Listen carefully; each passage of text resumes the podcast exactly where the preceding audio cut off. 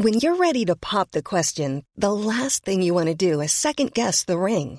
At Bluenile.com, you can design a one of a kind ring with the ease and convenience of shopping online. Choose your diamond and setting. When you find the one, you'll get it delivered right to your door. Go to Bluenile.com and use promo code LISTEN to get $50 off your purchase of $500 or more. That's code LISTEN at Bluenile.com for $50 off your purchase. Bluenile.com code LISTEN.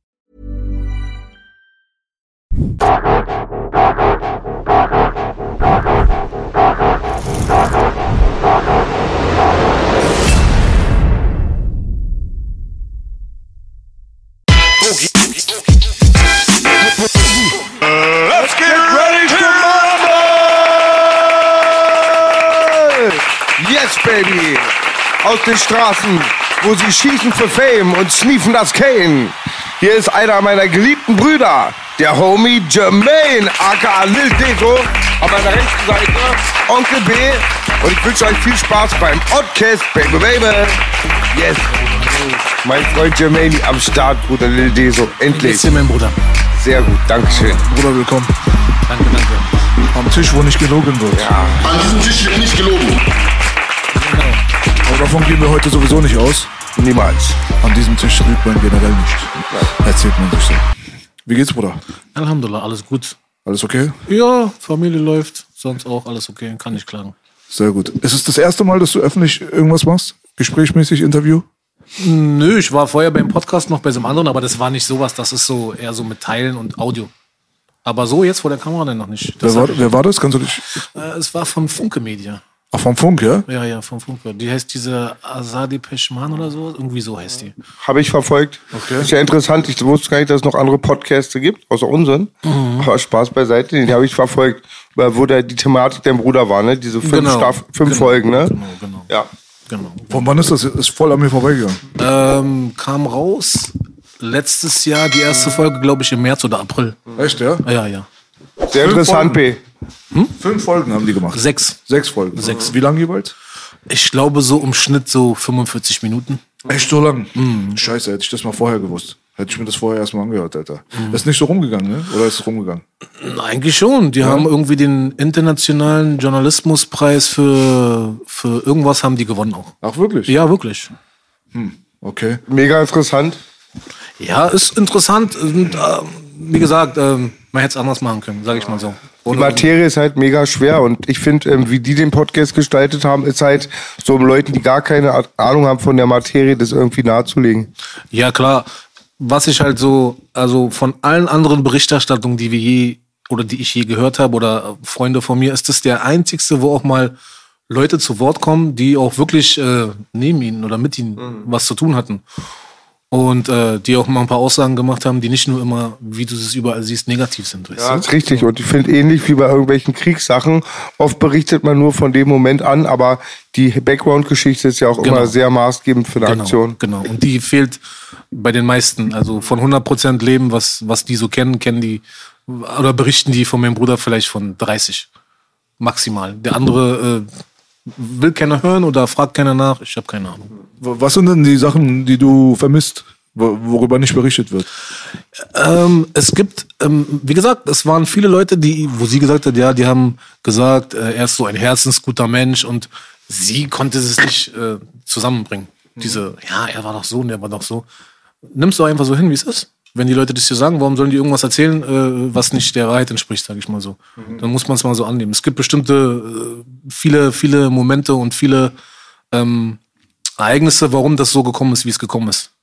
Ganz einfach. Und äh, ich fand so, das wurde so ein bisschen hingestellt, ja, er hat in der Musik nicht Erfolg gehabt, er hat dort nicht Erfolg gehabt, er hat dies nicht Erfolg gehabt und deswegen ist er ein bisschen durchgeknallt und dann so. Und das ist aber nicht der Fall. Ganz einfach. Dann erzähl mal aus deiner Perspektive, Bruder. Wie würdest du die Sache aufrollen, wenn du jetzt jemanden erzählen müsstest, der sich nicht so mit der ganzen Sache auseinandergesetzt hat? Chronologisch so, wir fangen bei A an, gehen über C, D, E und landen irgendwann bei Z. Was ist der Punkt, wo du sagen würdest, ah, lass uns doch bei der Family anfangen am besten. Wie ihr beide aufgewachsen seid, Kindheit, bla bla bla, weißt du, Verhältnis so zur Hut, zu Eltern und so weiter. Ja, also was auch viele nicht wissen oder so, wir haben ja zwei verschiedene Väter. So, sein Vater ist Afrikaner, mein Papa ist äh, ehemaliger Soldat, GI gewesen. Und äh, bevor ich überhaupt irgendwie da ein Spiel, äh, eine Rolle gespielt habe, war halt äh, mein Bruder, äh, hat mit meiner Mutter hier gewohnt, in Kreuzberg. Die haben in einer Einzimmerwohnung gewohnt mit Außenklo. Und äh, ja, und wie gesagt, mein, von meinem Bruder, der Papa und meine Mutter haben sich halt auseinandergelebt, so wie es manchmal auch ist, heutzutage noch. Und äh, hat dann mein Vater kennengelernt, ich glaube so 79 oder so rum. Circa 79, 80 rum haben die sich, glaube ich, kennengelernt. Welches Baujahr war die so? Wollte ich auch gerade fragen. 75. 75. Er hat sich auch von diesem Namen distanziert. Ich weiß jetzt gar nicht, warum, ob wir ihn jetzt immer Deso. Die Leute wissen ja, wer gemeint ist. Jetzt äh, sollen die äh, da vielleicht jetzt nicht so haarspalterisch sein, aber äh, später im Verlauf seiner Konvertierung und so weiter hat er sich ja von dem Namen gelöst, was viele nicht wissen. Na, natürlich hat er einen arabischen Namen angenommen, aber ich glaube, wir hatten persönlich auch mal das Gespräch damals, er und ich, dass er meinte, dass er Deso als Devil's Son, der Genau. Sohn des Teufels, ja, dass er damit halt einfach nichts mehr zu tun haben will, Genau. dass einfach nicht mehr in seinen Lifestyle passt. Aber dazu kommen wir vielleicht noch ein bisschen später. Genau, Wie genau. viele Jahre liegen zwischen euch beiden? Sechs. Sechs Jahre. Mhm. Okay, Bruder. Dann erzähl mal weiter, wie ist es weitergegangen? Ja, also was ich noch so erinnern kann, also mich erinnern kann, ähm, ja, also unsere Kindheit bis zum gewissen Punkt war normal. So wie bei jedem anderen auch. Also wir sind Brüder gewesen, wir haben uns ein Zimmer geteilt. Äh, wir haben in, äh, Charlottenburg gewohnt, äh, Selingstraße im Kiez. Wir haben uns ein Zimmer geteilt, drei Zimmerwohnung war das gewesen, war eine relativ große Wohnung gewesen. Ja, wie Brüder sind.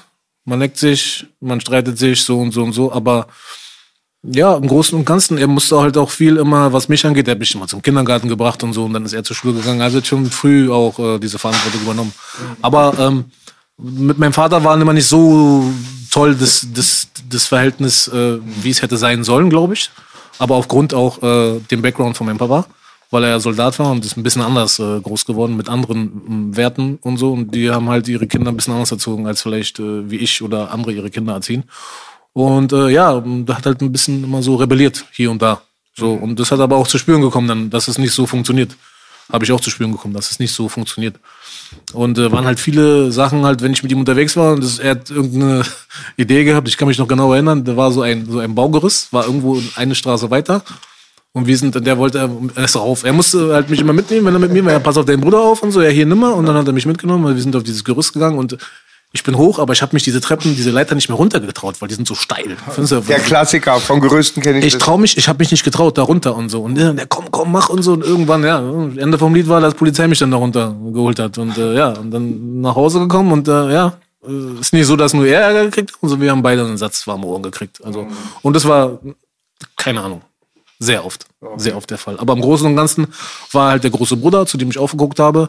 Und äh, bis er zwölf war, hat er eigentlich bei uns zu Hause gewohnt. Und dann ist das äh, zwischen ihm und meinem Papa so gekommen, dass es so eskaliert ist, dass ähm, ich weiß nicht aus welchem Grund oder so, ich will nichts Falsches sagen, aber dass äh, er ist dann ins Internat gekommen, in Johannesstift, in, in, in, in Spandau. Und ist dort dorthin gekommen und war dort, glaube ich, ich will nicht lügen, vier Jahre oder sowas. Wir haben ihn auch regelmäßig besucht und die hatten auch immer Erntedankfest. Ich habe da auch übernachtet und all so eine Sachen. Und äh, ja, aber das war so, klar, von zu Hause weg gibt's diese Regeln nicht zu Hause, aber gibt's auch Regeln da. Aber du hast so ein bisschen diesen, du kannst ein bisschen so machen, was du willst. So, weißt du? Ist nicht so streng. so. Ja, und äh, Stück für Stück hat das dann halt seinen Lauf genommen, so, weißt du. Und äh, er hat damals auch nie so oft in Charlottenburg, er war halt immer hier unterwegs. Mal hier, mal da. Und deswegen ist er auch bekannt wie ein bunter Hund. Und aber das war so diese Zeit, wo, denke ich mal, ähm, so die väterliche Hand ein bisschen gefehlt hat vielleicht. Oder ge generell diese, diese Familienzusammenhang, da ist das so ein bisschen gebrochen. Das war der Zeitpunkt, wo das wirklich auseinandergegangen ist. Wo dann, er war dann da, dann haben wir ihn besucht immer so und dann sind wir wieder zurück nach Hause und er war dann nicht da und dann war er mal zum Wochenende wieder bei uns gewesen und das war nicht so, so, weißt du. So ist auch zwischen mir und so, wir haben uns auch in der Zeit, sage ich mal so, ich meine, er war zwölf, ich war sechs und dann ging es schon so ein bisschen auseinander. Dann hat meine Mutter sich auch von meinem Papa eine Zeit lang getrennt. Ich bin ja im Wedding eingeschult worden dahin. Ich habe da ähm, Koloniestraße, Ecke Soldina, da habe ich gewohnt, wo ich sechs war, zwei Jahre mit meiner Mutter. Und irgendwann sind wir wieder zurück und dann, äh, es war aber nicht mehr so, wie es vorher war. Also mein Bruder war selten, ganz selten zu Hause. Er war mal hier oder da beim Freund geschlafen. Also zu Hause war er nicht mehr so oft. Er hat das immer gemieden. So, er hatte keine Lust auf diesen, auf diese Konfrontation. Obwohl mein Vater eigentlich nicht, eigentlich nicht böse meinte oder sowas, weißt du. Aber er hat halt eine andere Art von äh, Erziehung und er hat eine andere Ansicht gehabt. Und mein Bruder konnte das halt nicht so wirklich akzeptieren, dass das so ist. So. Also mal abgesehen von wahrscheinlich Kloppe, die es es geregnet hat. Also das hört man sehr oft, muss ich sagen. Ameri Das- amerikanische GIs haben eine spezielle Beziehung zu einem Gürtel. Ich weiß nicht warum, Ja, aber ich ja, man, sehr gut auf jeden man Fall. hört immer dasselbe. Ja, ja, ja. Immer Whipping. Ja, ja, ja. So, weißt du, Fall. bei uns äh, Kanaken, da gibt's mehr so mit der Hand, aber der Gürtel wurde bevorzugt. Auf jeden Fall äh, gab's aber außer diesem Aspekt noch irgendwelche anderen Sachen, so wo du sagst, das war speziell ein Punkt, worauf der nicht klargekommen ist, so was dein Vater angeht? Irgendwas Charakterliches oder so prinzipiell? Naja, mein Bruder ist, ähm, er ist ja, wir sind ja auch viel mit, wir sind ja mit allen möglichen Landsleuten groß geworden. Ob äh, äh, alles, was irgendwie schwarze Haare hat oder sowas und irgendwie südlich von Europa war oder sowas, also Araber, Türken, das war ja so, war standardmäßig. Und du kommst ja dann irgendwann so in diese, man führt halt die Gespräche und so, ja, und so und so, und dann USA, dann wurde immer, du bist doch Teil, wirst verurteilt und dann und hat immer dieses Bild immer ein bisschen auf meinen Vater so. Ach so, okay. So, weißt du, so er ist Amerikaner, er ist Soldat und, mm, und die sind nicht gut und die machen immer Krieg überall. Und hat das so ein bisschen dahin so, so projektiert, so. W- Warum, wieso, weshalb? Also politisch äh, sogar, obwohl in diesem Alter äh, relativ, ich sag mal, ist nicht so geläufig halt, ne? Ja, ist nicht so geläufig, aber wenn du halt äh, viele um dich rum hast, wo dann vielleicht die Eltern, bist halt da oder hörst irgendwas von den Eltern oder die reden oder das wird irgendwas geguckt im Fernsehen und dann redet man und dann fragt man sich auch und so, mein Papa und so, sind die so und so, man fragt sich, man ist ja in diesem Alter noch nicht so gefestigt, dass man da differenzieren kann. Äh, Ist sehr interessant auf jeden Fall die Perspektive, weil dieses politische Ding wurde natürlich dann später Knackpunkt seiner Story, so mehr oder weniger. Also, und wenn das damals schon so ein Punkt war, also kann man sich das so vorstellen, dass man so mit den ganzen Südländern rumgehangen hat und so weiter. Und wenn man sich das mal kurz überlegt, welches Jahrgang, ja, welcher Jahrgang war das nochmal, hast du gesagt? 75. 75, also mit 12, dann haben wir also 85, 87, 1987 schon, so um den Dreh herum. Ja, da, da, da war das noch gar nicht so richtig prominent, dass die Amerikaner die kriegstreibenden Bösewichte sind. Noch nicht so, nicht so, nicht ist so. richtig. Aber ich finde auch, Belasch hat sehr früh auch immer war skeptisch in seiner Musik und dein Bruder kenne ich ja seit 2003, Mhm. wurden dann ganz schnell Freunde. Und ich habe aber bei deinem Bruder hat schon mal sehr, war auch schon erwachsener, war auch ein alter äh, Mann schon, Mhm. ein Mann, aber er hat sich da immer schon auch als in den Gangster-Webseiten sehr viel mit schwarzer Historie beschäftigt, Ja. wie ich ihn kannte. Ja. Ich kannte ihn ja auch nur gleich schon unter Abu Malik, weil er hatte mir damals auch gesagt, er möchte nicht Dennis heißen, weil es sein Sklavenname ist. Das war Ja. so seine Aussage. Wir haben ja immer so Post geguckt. Er war schon immer so ein bisschen, wie sagt man Amerika, Gangster, but ähm, Rebel. Also hat auch schon ein bisschen hinterfragt. Wir haben auf politische Sachen geguckt, in Anführungsstrichen. Aber ich muss dazu sagen, ähm, es gab zwar mal diese Differenzen, es gab aber auch schöne Zeiten. Ich meine, wir haben viele, wir haben, ich habe viele Fotos auch, wo wir auch Weihnachten zusammen, und du siehst, wie wir zusammen am Tisch sitzen und essen, ganz normal. Und äh, Geschenke auspacken und all so eine Sachen, ganz normal. Und äh, mein Vater hat ihn eigentlich auch dahin gebracht, diese Musikrichtung. So, so, er hat das ja auch mal erwähnt. So, ähm, bei uns gab es auch nicht so mit Ausdrücken und so zu Hause reden. Ah, interessant. Ihr durftet Ah, keine nein, expliziten nein, nein. Lyrics, durftet ihr nicht hören? Ne- Nein, wir durften auch gar nicht so reden. Ah. Nicht mal, wenn es sich so ähnlich angehört hat. Da hätte sich meine Mama bei euch wohl gefühlt. Die kam immer rein, 88, Reinhard macht das aus, als wir mich so horny von Two Life Crew gepumpt Nee, nee, nicht, nicht diese Musik, sondern die, einfach nur, wenn wir reden. Mhm. So, wenn ich mit meinem Vater geredet habe, er sagt zu mir so, weißt du, so, ey, mach mal irgendwas sauber. Ah, verdammt, nicht mal. Ach so, nicht so, mal, ah, nicht mal die Attitüde rüberbringen. Nein, nein, gar nicht, gar nicht, gar nicht. Er hat das nicht akzeptiert. War dein Vater aus den Südstaaten? Ja, Ja, okay. Georgia. Ja, das, das ist sehr, sehr normal dort. Ja, also äh, vor allem in der schwarzen Südstaatenkultur ist, da ist man sehr, sehr höflich in der Ausdrucksweise. Genau. Sogar wenn man sich aufträgt regt und so weiter, gibt es sehr, sehr viele Familien, die nehmen wirklich kein böses Wort in den Mund. Mhm. Das hat aber auch teilweise, ich weiß nicht, ob das jetzt voll und ganz darauf zurückzuführen ist, teilweise hat es auch seine Hintergründe natürlich dann mit der Art und Weise, wie früher Schwarze behandelt wurden und zwar schlecht. Und zwar Genau. in der Zeit äh, der Sklaverei und so weiter war es einem Schwarzen natürlich überhaupt nicht erlaubt, über die Stränge zu schlagen und gewisse Grenzen zu überschreiten. Genau. Und ein fluchender Schwarzer, das war in den Südstaaten überhaupt nicht gerne gesehen Nein. halt, ne? Und so hat sich das in die Familienstrukturen auch vor allem der äh, südstaatlichen US-Amerikaner, so der Afroamerikaner so ein bisschen eingeprägt. Also deswegen wundert es mich gar nicht. Das ist mega interessant, B, um das noch mal zu erweitern, um, den, um das Thema zu sprengen. Ich habe einen ganz interessanten Bericht gehört, weil ich höre sehr viel gerne Musik, du auch, weiß ich, aus den Südstaaten, die ist oft auch sehr religiös, auch der Rap und auch sehr deep und sehr auch christlich angehaucht oft. Und die hatten gesagt, in den Südstaaten äh, war das auch ein Dilemma, aber da waren, glaube ich, französische Sklavenhalter, die haben den Schwarzen erlaubt, abends ihre Kultur noch beizubehalten, was in anderen Bundesländern nicht ging. Mhm, ja. Und wie gesagt, und äh, irgendwann, äh, kam halt so diese, ähm, mein Vater und hatte halt mein Bruder, hier, hör mal, hör mal das. NWA, so. so. Und dann äh, war doch Kulturschock. Du darfst nie irgendwie sowas sagen oder so und dann kommt der Shredder, da kam den und äh, es ist einfach so was anderes. Und ich kann mich noch erinnern, also es ist viele Musik, die ich ähm, damals schon als kleiner Junge gehört habe, die von meinem, von meinem Bruder. Nicht mein Vater. Mein Vater war so eher der Soul. So Soul, Funk und George Clinton und, und sowas. Sowas hat er gehört. Ich habe heute noch 250 Platten zu Hause von ihm. Und so. Spinners haben wir beide mal gehört. Ja, ja, ja. Und äh, hat und war er so diese Richtung angehaucht. Aber er wusste, er wusste, mein Bruder gefällt, er, ihm gefällt das. Das war so damals neu. Und äh, und dann bin ich, so habe ich auch angefangen, überhaupt erstmal davon was zu hören, so, weißt du, so äh, Public Enemy. Und die Yeah, waren ja, boy.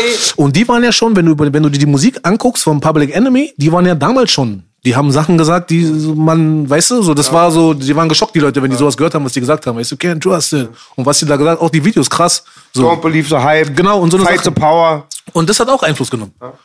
Hundertprozentig, hundertprozentig. Und äh, da hat's, glaube ich, angefangen, auch so bei Ihnen, so, wo er sich dann mehr so in die Richtung, so, okay, was ist das, warum ist das so, wo kommt ihr her? Und, und er hat mir auch immer viel erzählt. Und aber ich habe diesen kompletten Musikeinfluss, habe ich eigentlich von meinem Vater, na klar, diese Soul-Schiene, dieses Funk und so. Aber diese andere Sachen, was ich jetzt, warum, was ich privat höre und so, habe ich ist 100% Einfluss von meinem Bruder. Also da ich, was er, ich habe das immer gehört und irgendwann später, weiß ich nicht, zehn Jahre später habe ich mir irgendwann, ey krass, das kennst du doch wohl. klar. Das kenne ich doch. Du, du kennst du, wenn du was hörst oder was riechst oder was schmeckst und so. Wenn du Erinnerung. dich an erinnern, dann, dann, dann sowas merkst du dir so. Und das war halt so dieser, ähm, ja, das war warum die Musik, die ich dann so gehört habe. So Richtung. Mega interessant, Public Enemy. Ich bin immer mit einem Hoodie rumgelaufen, da war hinten Public Enemy Aufnäher Mhm. und hier war F16 Tomcat. Ja, und äh, ich kann es auch noch äh, sehr gute Zeit damit verbinden. Mhm. Ich will aber wissen, dass ich ein Bild bekomme. Sah dein Papa auch vom Erscheinungsbild wie die meisten GIs aus? Ich war mal fasziniert, da kam Bodybuilding neu Mhm. und alles, was bei uns eigentlich GI war, hat einen dicken Arm. Also, wenn ich jetzt so überlege, also mein Vater war auch kräftig, er war aber nicht so groß. Er war, glaube ich, ähm, von der Größe her, von seinen Geschwistern war er der kleinste. Mit eins, lass mich lügen, 76 vielleicht, war der kleinste, aber war recht kräftig. Recht kräftig. Und die haben ja auch in den Kasernen so geboxt und der war ja auch äh, Kasernen so Champion. cool, cool. Weißt du, so er hat geboxt. und Ich habe damals schon die ersten so gekriegt, ja, komm mal her, ich zeig dir, wie das geht und so, du darfst dir nichts gefallen lassen. Und das war so die ersten Sachen, so die ich, mein Papa. Aber erst so, naja, wie kannst du ihn dir vorstellen? So Haare hat er, ich, weiß noch, wo wir in Spanien waren, ich glaube, das war der, der erste große Urlaub mit fünf Jahren, sind wir nach Spanien, Fuerteventura, alle vier, ich, mein Bruder, mein Vater, meine Mutter. Und äh, so Jerry Curls, lange Haare, so, weißt Ah, ich, du? hab, so, ich war auch so entweder lange Haare oder Ja, Kid ja. Playstyle. J- äh, Jerry Curls gehabt und aber davor früher hat er halt so richtig so die Haare so akkurat so weißt du so ganz akkurat so dieses wenn du diese Black Panthers ansiehst und diese Haarschnitte so weißt du so Flat Top mäßig und so Easy. E war die Frisur wie genau genau genannt, genau genau genau wie Easy Jerry Curls diese Wie Easy E, ne? genau so Cool. eine Jerry Curls so hat er auch getragen und so auf jeden Fall ja. So, ja. Du, wir reden in der Vergangenheitsform. Ich gehe davon aus, dein Vater ist von uns gegangen, oder? mein Vater ist 2015 von uns gegangen 2000. Ruhe und Frieden nochmal. Ja, auf Danke. jeden Fall. Ja, der- ey, sehr interessant auf jeden Fall. Hier kommen ein paar Perspektiven auf, so die erklären vielleicht einiges dann auch. Äh, dann sind wir jetzt gerade bei der Nummer, dass er quasi in diesem Internat ist. Mhm. Ihr habt äh, zwar hier und wieder Kontakt, aber seine Streunerzeit so. Er ist von A nach B so. Genau. Typische Berliner Straßenkind-Scheiße so. Ne? Genau, Man genau. ist nie zu Hause, man ist immer draußen, Abenteuer, dies, das. Dann kommt das eine auch zum anderen halt wahrscheinlich. definitiv also er hat dann auch in in Spandau also die ganzen Leute dort kennengelernt so das war so was er mir gesagt hat so dann hat er die ganzen Coden von der Lünerstraße, ist mit denen so, connected und so. Schönen Gruß nochmal raus an Spandau, äh, Code, Codenstraße wollte ich schon sagen, Lünerstraße 20, habe ich auch zehn Jahre gewohnt. Murat. Syrer-Familie, alle. Und äh, da ist der Kontakt äh, so entstanden. Und ähm, ich hatte auch immer, wo ich da war, oder er hat mir gesagt, wenn irgendwas war, ja, geh mal zu dem und den, rede mit dem, wenn irgendwas ist und so, wir klären das ruhig miteinander. Deswegen bist du auch später hingezogen, ne? Ich bin da hingezogen, weil ich weiß, die Leute lassen mich in Ruhe, die nerven mich dort nicht, ich brauche mir keine Sorgen machen oder sowas. Äh, ja, deswegen habe ich, ich habe zehn Jahre da gewohnt. War so ein Traum in dem Haus, nämlich wo wir waren, da war Mr. Schnabel noch am Start, eine riesige Python. Ich Ja. immer, ich hatte ja auch eine Schlange gekornert. Ich habe immer gesagt, bei den schwarzen Brüdern ist alles länger, auch die Schlangen. Und Mr. Python, äh, Mr. Schnabelbaby war halt eine Python, die gibt's seit 2002, ist die verboten vom Artenschutzgesetz. Genau. Die hatten die noch, da war einfach ins Zimmer radikal eine Glaswand gezogen und ab und zu kam der Hase rein und dann Ich habe so einen riesen, ich habe den 2001 geschenkt bekommen, war ein Tigerpython. Schröder hieß er übrigens. war sein Spitzname. Und ich habe den, der war so groß.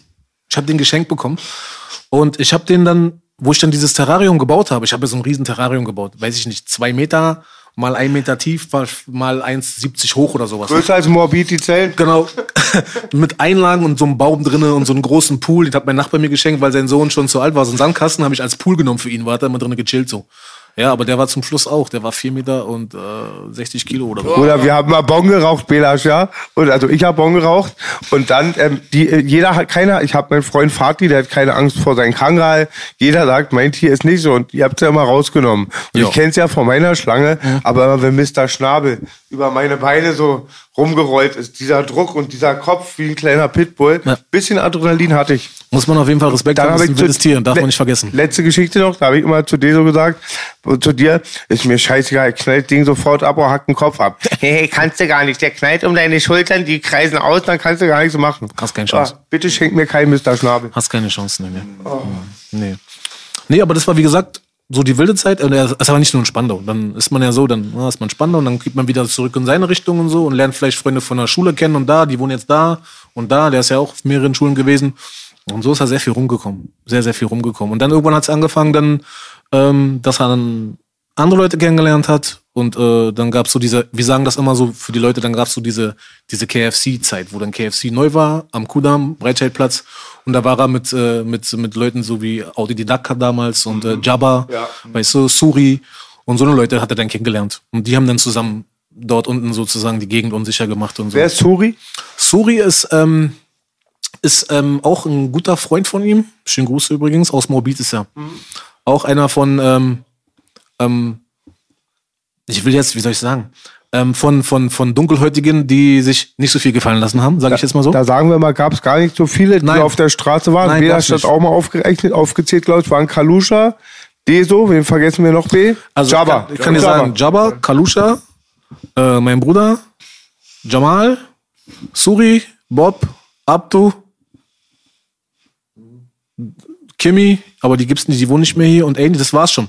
Das kannst du an einer Hand Kimi abzählen. war stabil. Kimi kam aus unserer Ecke. Ja, ja, Kimi war mieser, mieser, auf jeden Fall.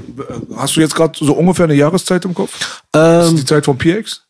nein, nein, nein. 93, oder? Das war so ab, an 93, 94 Achso, so. du bist ungefähr. da noch äh, in der Vergangenheit. Okay, Genau, genau, genau. Das war so die Zeit gewesen. Ah, okay. So, aber auch, aber das war dann auch die Zeit, weil ähm, Harris war auch dann und Dean, die kennen sich ja schon lange, weil mein, mein, also mein Bruder war ja mit Harris im Kindergarten. Ich kenne ja seinen Vater, Boss Hawk, war mit meinem Vater auch im selben, ähm, also auch stationiert hier in der Kaserne deswegen kenne ich ihn, deswegen kennen wir uns lange. Wir haben auch Silvester mal zusammen gefeiert, so, Fahrt, so, so Partys gefeiert, Silvester zusammen und all so. Boss Hawk, was für ein Name, Genau, Alter. genau, Boss Hawk. Gary heißt er eigentlich. Ähm, aber Boss Hawk, weil er der Trainer, der Footballtrainer von Spandau Bulldogs ist. Ja, ja. Und äh, so haben wir halt Harrison so kennengelernt. Die kennen sich schon seit seitdem die sechs sind, glaube ich, oder so. Und hat mit denen auch also rumgehangen und auch äh, ja Sachen gemacht, die man nicht so macht, sag ich mal so. Also auch Unwesen und auch Scheiße gebaut und auch äh, Raubüberfälle und all so eine Sachen. Deswegen ist damals auch äh, so das erste Mal mein Bruder erstmal reingegangen. Das war das erste Mal so, wo er wirklich dann, ähm, ich glaube, zweieinhalb oder so gekriegt hat. Was war da los? Wegen Raubüberfällen? Ja, ja, die haben, ähm, äh, die haben, also was ich noch so weiß, was ich glaube, ich habe ja auch die ganze Strafakte, habe ich ja auch von ihm. Und äh, das war, die haben damals, ähm, das, die, die Amis sind ja erst, weiß ich nicht, wann sind denn die abgezogen?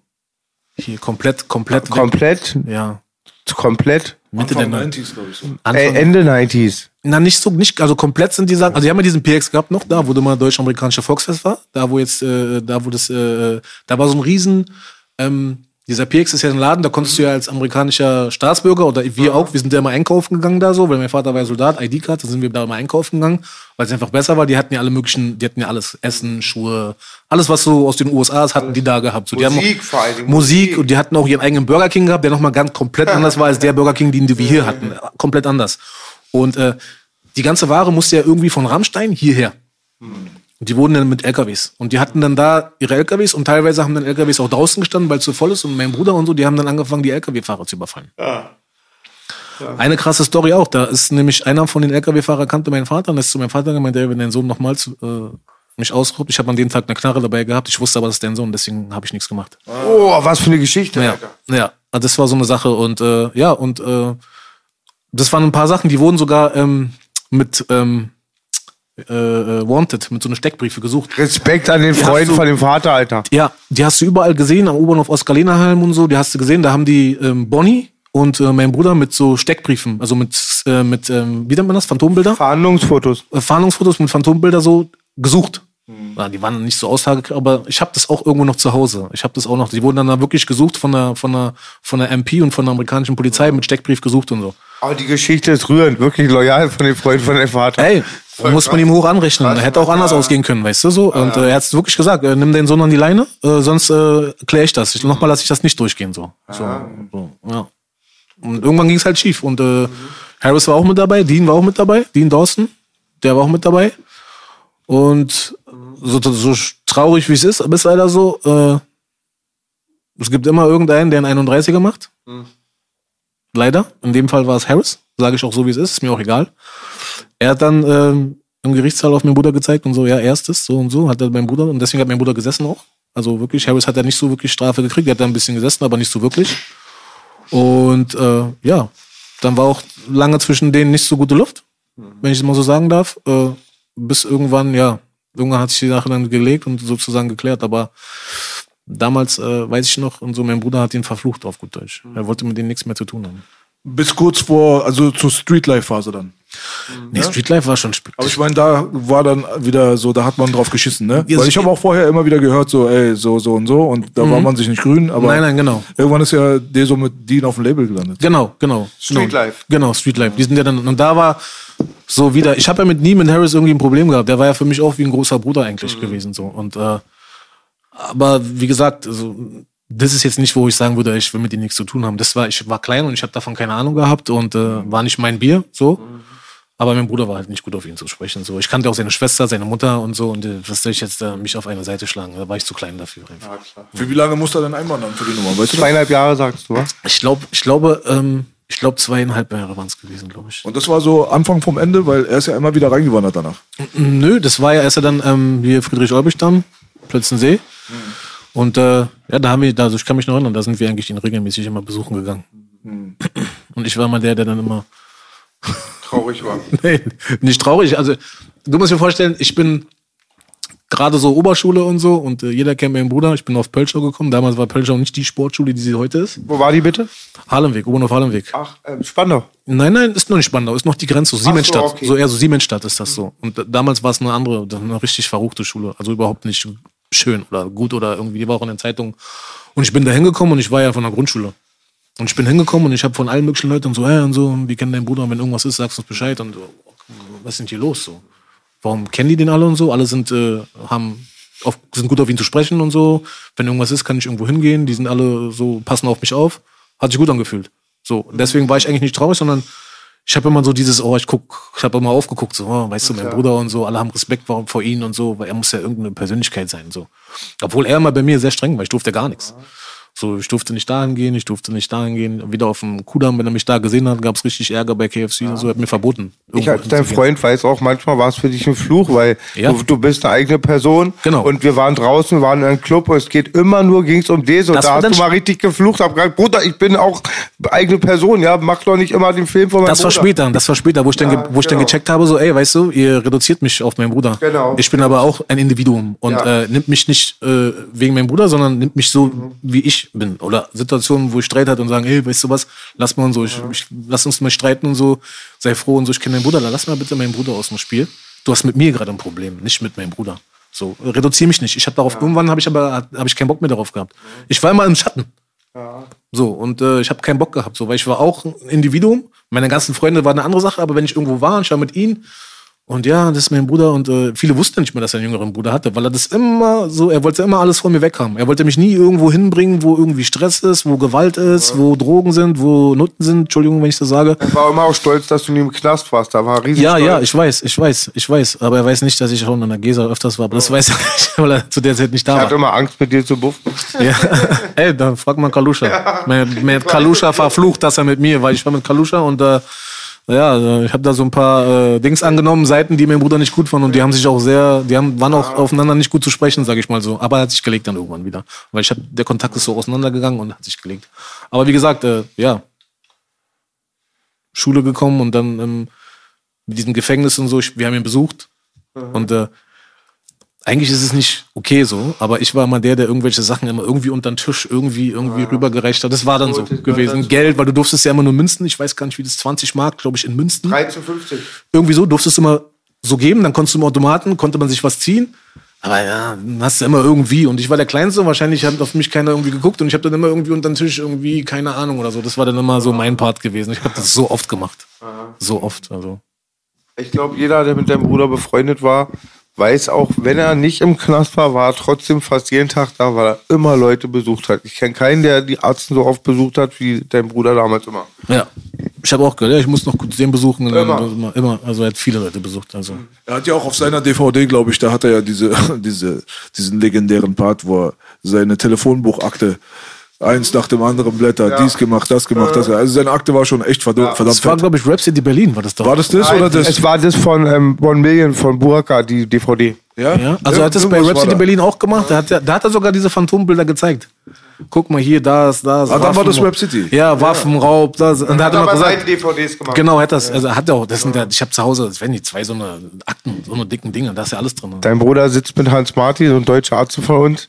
Dein Bruder will die pieksen, geht auf Zelle, schub, drückt ihn irgendwie rein, ohne jetzt falsch zu erzählen. Sieht Boogie-CD und Two-Short-Poster. Da hat er gesehen, die Langwitzer sehen nur aus wie Nazis. du dachtest auch, ich bin Nazi. Ich dachte auch, wo ich das erstmal gesehen habe. Ich habe dich ja bei PX Records gesehen, wo damals diese 030 Gangster Click äh, Sache so am Laufen war und dann habe ich dich da gesehen. Ich dachte, oh, was, was ist denn das für ein komischer Vogel? So, mit Glatze und so, ist hier tätowiert und so. Ich, was, was, hat, was haben wir mit denen zu tun? So. Ich kannte dich aber nicht. Ich habe ja mit so mit diesem Untergrundrap null, null Ahnung, Deutschrap null Ahnung gehabt. Ich habe nur West Coast überwiegend gehört. Und das waren dann die ersten Sachen, wo ich dann Musik gemacht habe, äh, ich auch einen harten geschoben habe, aufgrund dem Background, den ich habe, sage ich mal so. Und dann kommt da jemand so wie du rein. Und dann irgendwann hier beim Videodreh, genau hier, Girlie, Genau hier. mit Wir Sasa. bomben eure Scene. Wir bomben eure Scene, habe ich kennengelernt. Zone und Sasa. Und da habe ich. Und da habe ich den kennengelernt, da dachte ich, man, krass, das ist ja echt krass, wie man sich in einen Menschen täuschen kann, nur von der Optik. So, das war wieder so ein lehrreicher Moment für mich, wo ich gesagt habe, das mache ich nie wieder. Also das ist, wo, wovon ihr gerade redet, ist 2006. Das Genau. ist schon, das, Das Genau, ist 2006, ja, genau. das ist schon echt viel, viel später gewesen. Ja, ja. Genau, genau. Lass uns bei der Timeline bleiben. Genau, Baby. Äh, Plötze, Mötze und so weiter raus. Und dann?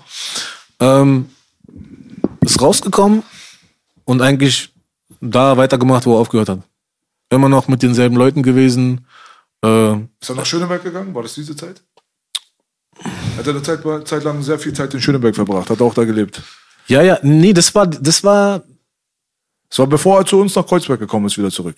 Zu der Zeit. Äh, zwischendrin war er vielleicht noch mal drin oder so, weiß ich nicht. er ist ja Kreuzberg, ist er, was ich mir überlegen, wann ist er nach Kreuzberg gekommen? So Zwei, vier, fünf. Genau, so diese Zeit muss es gewesen sein. Das war nach, das war nach ähm, Hakenfelde war das die Zeit. Da ist ja, aber davor gab es eine Zeit, weil da hat er, äh, äh, hat er eine Freundin gehabt in Schöneberg, bei der er mal gewesen ist. Und da war er da gewesen. Aber dann die Zeit, also davor, ich weiß ja nicht, der hat ja, der hat ja nicht bei uns gewohnt, der war dann mal da. Der hat ja auch teilweise, wenn er irgendwie spät gekommen ist oder so, meine Eltern haben sich aber getrennt, wo ich zwölf war, das muss ich noch sagen dazu. Wenn er spät nach Hause gekommen ist, hat er dann oben im Hausflur hat er geschlafen. Also er hat gar nicht, äh, er hat gar nicht, er hat gar nicht ähm, ähm, ähm, ähm, bei uns zu Hause, sondern hat oben geschlafen, war so ein Sessel gewesen, da war eine Decke, da hat er sich hingelegt, hat er gepennt, weil er keinen Bock hatte irgendwie auf Stress. Mit meiner Mutter, warum er spät nach Hause kommt, weil ich dann im selben Zimmer bin und er mich dann geweckt hat. Aber er hat nicht fest bei uns gewohnt, er hat dann mal da gewohnt, mal da, mal da. Also er hat nicht wirklich fest bei uns gewohnt. Es gibt doch oft immer die Diskussion, wo der so herkommt, weil er halt Ja. überall war und an manchen Orten so verwurzelt war. Ja, und ähm, dann war diese, ähm, dann hat er, wie gesagt, immer noch mit den, mit, mit äh, Leuten so rumgehangen und schlecht. Und dann war dieser Zeitpunkt, wo sie ihn wieder für was sozusagen was nachweisen konnten. Und dann haben die ihm gesagt, okay, dann haben die ihn in so ein Projekt gesteckt, das hieß äh, auf gut Deutsch wieder Afrika. Einsozialisierung in die Gesellschaft. Da haben die ihn nach Namibia geschickt. Vier- Weiß. 14 Monate. 14 Monate. Dann haben sie ihn nach Namibia geschickt, 14 Monate. Äh, ein anderer Kollege von ihm, mit dem er was gemacht hat, den haben die nach Brasilien geschickt. Und ihn da, die wollten die gar nicht auch zusammen, sondern die haben die ganz weit auseinander, haben die die, haben die, die gemacht. Und dann ist er da runter und hat halt da 14 Monate. Ich habe auch noch ein Fotoalbum, wo er uns immer Fotos geschickt und, und Briefe geschrieben. Also immer. Wöchentlich eigentlich. Immer Briefe geschrieben. Also ein bisschen für Jugendliche, die sich äh, fangen müssen wahrscheinlich. Genau, ne? ist eigentlich eine gute Idee gewesen. Also für damals die Zeit, äh, dass es damals sowas gab, so das war neu. Dass dann man für Jugendliche so ein, überhaupt so eine Möglichkeit äh, findet, dass man die so wieder hin, hat ihn gut getan. Weil ich. mit seinem Background, mit dem afrikanischen Blut. Genau, war für ihn auf jeden Fall gut. Also ich fand's gut. Du hast auch gesehen, wenn er Briefe geschrieben hat, am Anfang war immer sehr abgehakt, die Schrift so, als ob er noch einen Tag macht, so, weil er hat ja auch gemalt. Und nach hinten, umso länger da war, umso weicher wurde die Schrift. Das kann ich dir zeigen, eins zu eins. Da wurde immer die Schrift immer weicher. Hat immer lustige Sachen. Hat uns sogar, hat mir sogar so eine Haut geschickt von so einem Streifengecko. Hat er irgendwie gefunden, hat er ihm die Haut abgezogen und hat mir die geschickt. Weißt du? Alle möglichen oder tote Schlange hat er dann mir gezeigt, die er morgens vor seinem Zelt gesehen hat und gleich also, also eine richtig giftige Schlange und hat dort reiten gelernt auf dem Pferd, hat auf dem Feld gearbeitet, alle möglichen Sachen, also wirklich gearbeitet und hat dort äh, nochmal so sich selbst ein bisschen kennengelernt und äh, bisschen von der Geschichte so von sich selbst, also von dem Land, was das Land betrifft, wo er herkommt, weil er hat ja was sein Vater angeht, null, weiß nicht, wo er herkommt und keine, keine Informationen, kein gar nichts. Aber der Vater war aus Ghana, ne? nicht Namibia, oder? Sein Vater war Ghanese. Ja. Ja. Da hatte mal ein Hütchen hier aus Kreuzberg. Ich, Deso hatte Afrikaner auf der Brust. Ich Genau. wollte mir geballte deutsche Power machen. Da sagt hier Hüssein Abi, seid doch mal endlich stolz auf das, was ähm, ihr macht, nicht auf das, was ihr seid. Ja. Ja. Man kann auf beide stolz sein. Genau. Aber, äh, wann ist er wieder zurückgekommen? Wie alt war er da? Ähm, er ist, glaube ich, ich glaube, wo er darüber gegangen ist, war das Ende 97 oder Anfang 98. Da haben sie ihn rübergeschickt. Und ähm, dann ist er, glaube ich, mh, 99. So an Ende 98 oder 99, ich weiß nicht mehr 100 Prozent. Ist nicht so wichtig. Aber dann ist er zurückgekommen und es ging ungefähr drei Monate oder so. Vier Monate vielleicht gut und dann ist er wieder in diese alte, alte, alte, alte Dings gefallen. Alte, wie sagt man? Trott, Gewohnheiten. Trott. Gewohnheiten, alte Gewohnheiten. Dann hast du wieder dein altes Umfeld. Und hat der Kalusha auch in dem, in dem Podcast erzählt, wo er meinte, er war KFC und so und alle haben gesagt, ey, Deso kommt heute wieder und so und er kannte ihn gar nicht. Er sagt, wer ist denn das und so? Alle feiern ihn wie ein Hop- Hip-Hop-Star und so, keiner weiß und der hat gar keine Ahnung, wer das ist. Und da hat er ihn so das erste Mal von ihm gehört. Das hat er auch in dem Podcast erzählt und da haben die sich, glaube ich, auch das erste Mal so gesehen. Äh, ja, und äh, dann ist er zurückgekommen, es hat auch nicht lange gedauert und dann waren wieder diese alten Gewohnheiten und dann war auch wieder, dass er wieder äh, dort länger, ähm, ich glaube 2000, zwei, Mitte 2000 oder 2001, dann war dann wirklich, wo dann auch wirklich eine lange Zeit weg war. Ich glaube fast vier Jahre oder so haben die ihn da gegeben. Ja, das, das kann hinhauen, weil danach dann war ja die Zeit dann mit dem ganzen Rap-Zeug. Genau, er hat ja, ähm, ich weiß nicht, wie der Kontakt entstanden ist mit ihm und Chanel, ich habe keine Ahnung. Auf jeden Fall habe ich ihn dann irgendwann mal, weil äh, ich habe in, ich habe in Spandau gewohnt mit meiner Mutter, wir sind ja, wo ich 14 geworden bin, sind wir ähm, rausgezogen aus Charlottenburg, sind nach Spandau gezogen, nach Hasehorst und äh, von da kannst du mit dem Bus praktisch direkt ähm, zum, zum JVA Hackenfelde fahren. Also du kannst von da dann fahren, dann steigst du entweder im Haslerhorst aus und dann kannst du praktisch in die U-Bahn gehen und kannst dann wieder ähm, fahren. Und ich weiß nicht mehr genau, ob er gerade gekommen ist oder gegangen ist oder ob ich gekommen bin oder gegangen bin. Ich weiß nicht mehr 100 Prozent. Auf jeden Fall ist er mir entgegengekommen. Ein Grinsen über die ganze, über das ganze Gesicht und voll. Und ich denke, was ist denn mit ihm? Also ich kenne ihn nicht, dass er mein Bruder irgendwie so und tanzt. Ich- So kenne ich ihn, so habe ich ihn noch nie gesehen. Voll euphorisch und so. Und ich sag, als okay, er sagt, ja, hier, hier, hör mal, hör mal. Gibt mir seine Kopfhörer und da habe ich das erste Mal ihn rappen hören. Auf dem Dings und so. Und ich sag, bist du das? Er sagt, ja, ja, hör mal und so. Ich sag, krass. Und ich denke mir so, krass, er macht Musik. Aber ich hätte nicht gedacht, dass das mal so diesen Weg gehen würde. Und er hat das gemacht öfters und dann meinte ich so, ja, ich will mal mitkommen, ich will mir das auch mal angucken. Und so. Und dann habe ich dann äh, Chanel wieder getroffen. Ich kenne ihn ja auch lange schon. Ich glaube, ich habe ihn das erste Mal gesehen, weiß ich nicht, da war ich zehn oder elf. Kann sein. Da habe ich ihn das erste Mal gesehen und dann war er wieder irgendwie weg. Und dann haben die sich, ähm, habe ich ihn da wieder kennengelernt und dann auch Jascha kennengelernt und dann Riyad kannte ich schon. Riyad kannte ich schon von damals, den habe ich, den habe ich schon gekannt. Und dann habe ich die halt so kennengelernt. Und dann, äh, ja, und äh, ich habe dann auch so Lust gehabt, ich wollte mal wieder das machen, was er macht, weil, wie so oft auch. Und habe dann auch gesagt, und er meinte, ja, äh, du willst auch rappen und so. Ich sag, ja, ich hätte voll Lust und so. Ich sag so, ja, und äh, wir müssen mal gucken, aber ihr könnt nicht, äh, ihr könnt nicht 030 Gangster-Klick sein, ihr seid keine Gangster. So, so weißt du? Sag, Hat Deso gesagt, Oriel? hat, er- nein, hat Deso mir gesagt. Also mein Bruder hat es mir gesagt, so. Weil ich war ja mit Riyad, Yasha und Chanel äh, waren die ja mit Gangster League und wir waren die Soldiers, sozusagen. weißt Deine du? Freundin war auch drin, Ja. Little, Little G oder Little B. Ja, ja, äh, sie war auch dabei. Dann waren noch ein paar andere Freunde von mir, also, also Aaron, Brian und so und äh, Stan. Anderson, Anderson, Stan war ja auch noch Mein mit Bruder dabei. Stan, genau, Grüße Stan, Stan the. Man, Grüße nach Langwitz. Mit der ich das erste Graffiti gemacht. Echt, Da ja? sind wir mit 13, S-Bahn auf Langwitz war so ein Pissoir. Ihr kennt doch noch einfach so ein ein Pissgebäude, wo man pisst. Hm? Da haben wir auf die Pissfläche das gemacht. Geil. Auf jeden Fall haben wir dann, und dann hat er gesagt, dann, ja, und äh, ich sag so, ja, wie soll ich mich denn nennen? Er sagt, wird gar nicht diskutiert, du heißt Little Leso. Ich sag Erbe. Nein. So heißt du. Ich sag, okay, was soll ich sagen? So. er hat mir den Namen gegeben. Ich habe den mir nicht ausgesucht oder mir selber irgendwie, sondern du bist das, du nimmst das, wie immer. Er hat immer, wenn er irgendwas gesagt hat, dann äh, konnte ich nicht diskutieren. Das war dann sein Standpunkt und war dann. Es war einfach nicht diskutabel. So, das war so. Ich musste mich immer daran halten. Sechs Jahre älterer großer Bruder. Digga. Ja. ja. Ja, ja, ja, ja. Aber das hat damals dann mit dieser Idee, ganzen. PX-Nummer und so weiter, hat das äh, so richtig gefruchtet, als dieser ganze Hype um Berlin-Rap natürlich losgegangen ist. Da ist er ja irgendwie durch Schicksal genau zu dieser Zeit dann auch dann schon wieder auf freien Fuß gekommen und hat die richtigen Leute dann kennengelernt mit Chanel und so weiter und so fort. Aber das war ja genau die Zeit, wo seit ein, zwei Jahren die Hölle los war hier. Durch den Agro-Berlin-Hype, vorher Savage bisschen. Ja, so da wurde die komplette Rap-Szene so auf den Kopf gestellt, weil die, diese Art von Attitude und so hatte man vorher nie gesehen halt. Nee, gab's nicht. Und es war klar, dass vor allem alle anderen, die nicht aus Berlin kommen, voll drauf eingestiegen sind. Das ist ja wie bei den Amerikanern drüben gewesen. Tupac hatte auch 75 Prozent äh, weiße Hörer, so, weißt du? Und äh, da kommt jetzt auf einmal Deso. Und der hatte schon auf der Straße, hat er ja schon seinen Namen gehabt. So.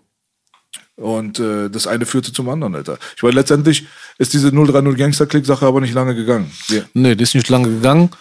Ähm, aus welchen Gründen auch immer. So, warum, weshalb, wieso. Ähm, ich kann Du weißt nicht oder willst du nicht? ich kann es dir sagen, ich kann, äh, warum der, der, der, was es ausgelöst hat, dass es zu dem einen bestimmten Vorfall gekommen ist, weiß ich nicht. Warum, wieso, weshalb. Ich kann dir nur sagen, ich sag's jetzt von mir aus, ich kann es jetzt sagen. Ähm, ich bin mit meinen Jungs, wir sind im Studio, das war damals gewesen in Schlangenballer hier. Nein, nein, nein, nein. War ähm, Gneisenaustraße. Und von der Gneisenaustraße ist da so eine kleine Seitenstraße. Ich weiß nicht, wie der heißt. Da war das Studio von denen gewesen. Ich war da, wo die Freihandelbank auch war. Ich dachte, das, war, irgendwo Nein, das war, das war, das war Dings, Badenische Straße. Das war Berliner Straße, da Genau. oben war es gewesen. Da warst du. Das war ja aber schon nachdem Ach so. mein Bruder nicht mehr da war. Da hast du ihn ja nie gesehen. Er war da nie. Und ich bin da mit meinen Jungs und wir nehmen auf, weil wir auch aufnehmen wollten. Und irgendwann, das war am Sonntag. Sonntag oder Samstag, ich habe keine Ahnung. Wir haben Schlüssel bekommen für das Studio. Ich bin mit meinen, mit meinen Leuten da, mit Anderson, Jabba. Schönen Gruß an Anderson, Abdul Jabbar. Ähm, wir sind da, wir machen Musik und äh, auf einmal äh, kommt er rein, komm mal raus. Bro, Zu mir. diese. Kommt zu mir, sagt, komm mal raus. Und ich komm raus und sehe dann noch so ein paar andere Gestalten, wo ich jetzt die Namen einfach mal weglasse. Und sagt mir, ja, äh, ihr geht jetzt hier. Wie, wir gehen jetzt hier, wir nehmen gerade auf. Nein, ihr geht jetzt hier. Warum? Frag nicht. Wenn, ich das, wenn er das schon gesagt hat, frag nicht, mach, was ich dir sage und geh. Okay, wir gehen. Und dann, äh, Ende vom Lied war, nächsten Tag hören wir ja irgendjemand ins Studio eingebrochen, hat das ganze Equipment rausgeholt. Was? Okay. Ähm, ja, habe ich meine Fresse gehalten. Wir haben alle unsere Fresse gehalten. Wir wollten damit gar nichts zu tun haben. So, weißt du, wir haben unseren Mund gehalten. Mein Bruder hat mir auch gesagt, pass auf, äh, ich bin nicht mehr da so. Ich habe mit denen nichts mehr zu tun. Äh, wenn du da bist, äh, ich akzeptiere das so, aber irgendwann wird für dich auch Schluss sein. Okay, so, ich hatte keine Probleme mit gar keinen gehabt. Weder mit Chanel noch mit irgendjemandem da. Im Gegenteil, weißt du, so. Ich habe auch so hochgeguckt zu ihm, weil er hat auch schon gerappt. Er war auch einer der ersten. War für mich so auch Und die ältere Frau, die Mutter von BBG, war, glaube ich, die Labelchefin, oder? Nee, das war die nicht. Nee, nee, das war, das war Sabine, die war, ähm, die hatte diesen, diesen, diesen, ähm, PX-Laden, der war, ähm, nee, Schlangenballer. nee, nee, da kennst du doch diesen PX-Laden, der am Zoologisch, vorm Kino war, rechts an der Ecke, wo jetzt dieses komische Bikini Berlin war. Da war noch unten an der Ecke, genau, an der Ecke, so ein, Mini-City. Nein, nein, das ist, Minisitz auf der anderen Seite. Genau. Da gibst du unten lang, da war auch, äh, äh, äh, da waren Dönerläden und da waren diese ganzen Läden, wo du diese ganzen Berlin-Sachen kaufen kannst und so. Da Budapester. So Säulen so. Das war genau da, auf, hier ist das Kino. Und wenn du Richtung, Richtung, Richtung Aquarium gehst, auf der ganzen Seite unten, praktisch bis zum Aquarium fast, Genau. waren da irgendwelche komischen kleinen Läden. Da waren da Budapester. alles, ich weiß gar nicht, ob das Budapest ist, ich habe keine Ahnung. Ich glaube nicht. Das ist, das ist jetzt da, wo halt so Modescheiße ist. Und Genau, da. Da ist jetzt dieses komische Bikini Berlin, wo das durchläuft. Sky war Richtig, damals genau auch da. Sky Genau. Disco. Genau, und dann, äh, die war irgendwie die Labelchefin, die hat das irgendwie da rein. Also ich habe die auch nur zwei oder dreimal gesehen und so. Ich kannte die gar nicht richtig. Aber die hat so wirklich da dann alles so äh, ja, gestartet. Und dann war das so, okay, äh, ja, das ist weg, wir bauen da was Neues auf. Und ich wollte auch, ich hatte auch richtig Bock gehabt und so. Wollte da auch was aufnehmen, da habe ich auch dich das erste Mal gesehen und ich hatte auch richtig Lust. Und wir haben da wirklich was gebaut. Wir haben da man, ein bisschen Film gehabt, so ja, große, wir hatten da wirklich, wir haben schon angefangen zu bauen, so riesen Kabinen zu bauen. Und irgendwann dann äh, hat mein Bruder mir gesagt, weißt du was, du gehst jetzt da weg, du hast jetzt da nichts mehr mit denen zu tun.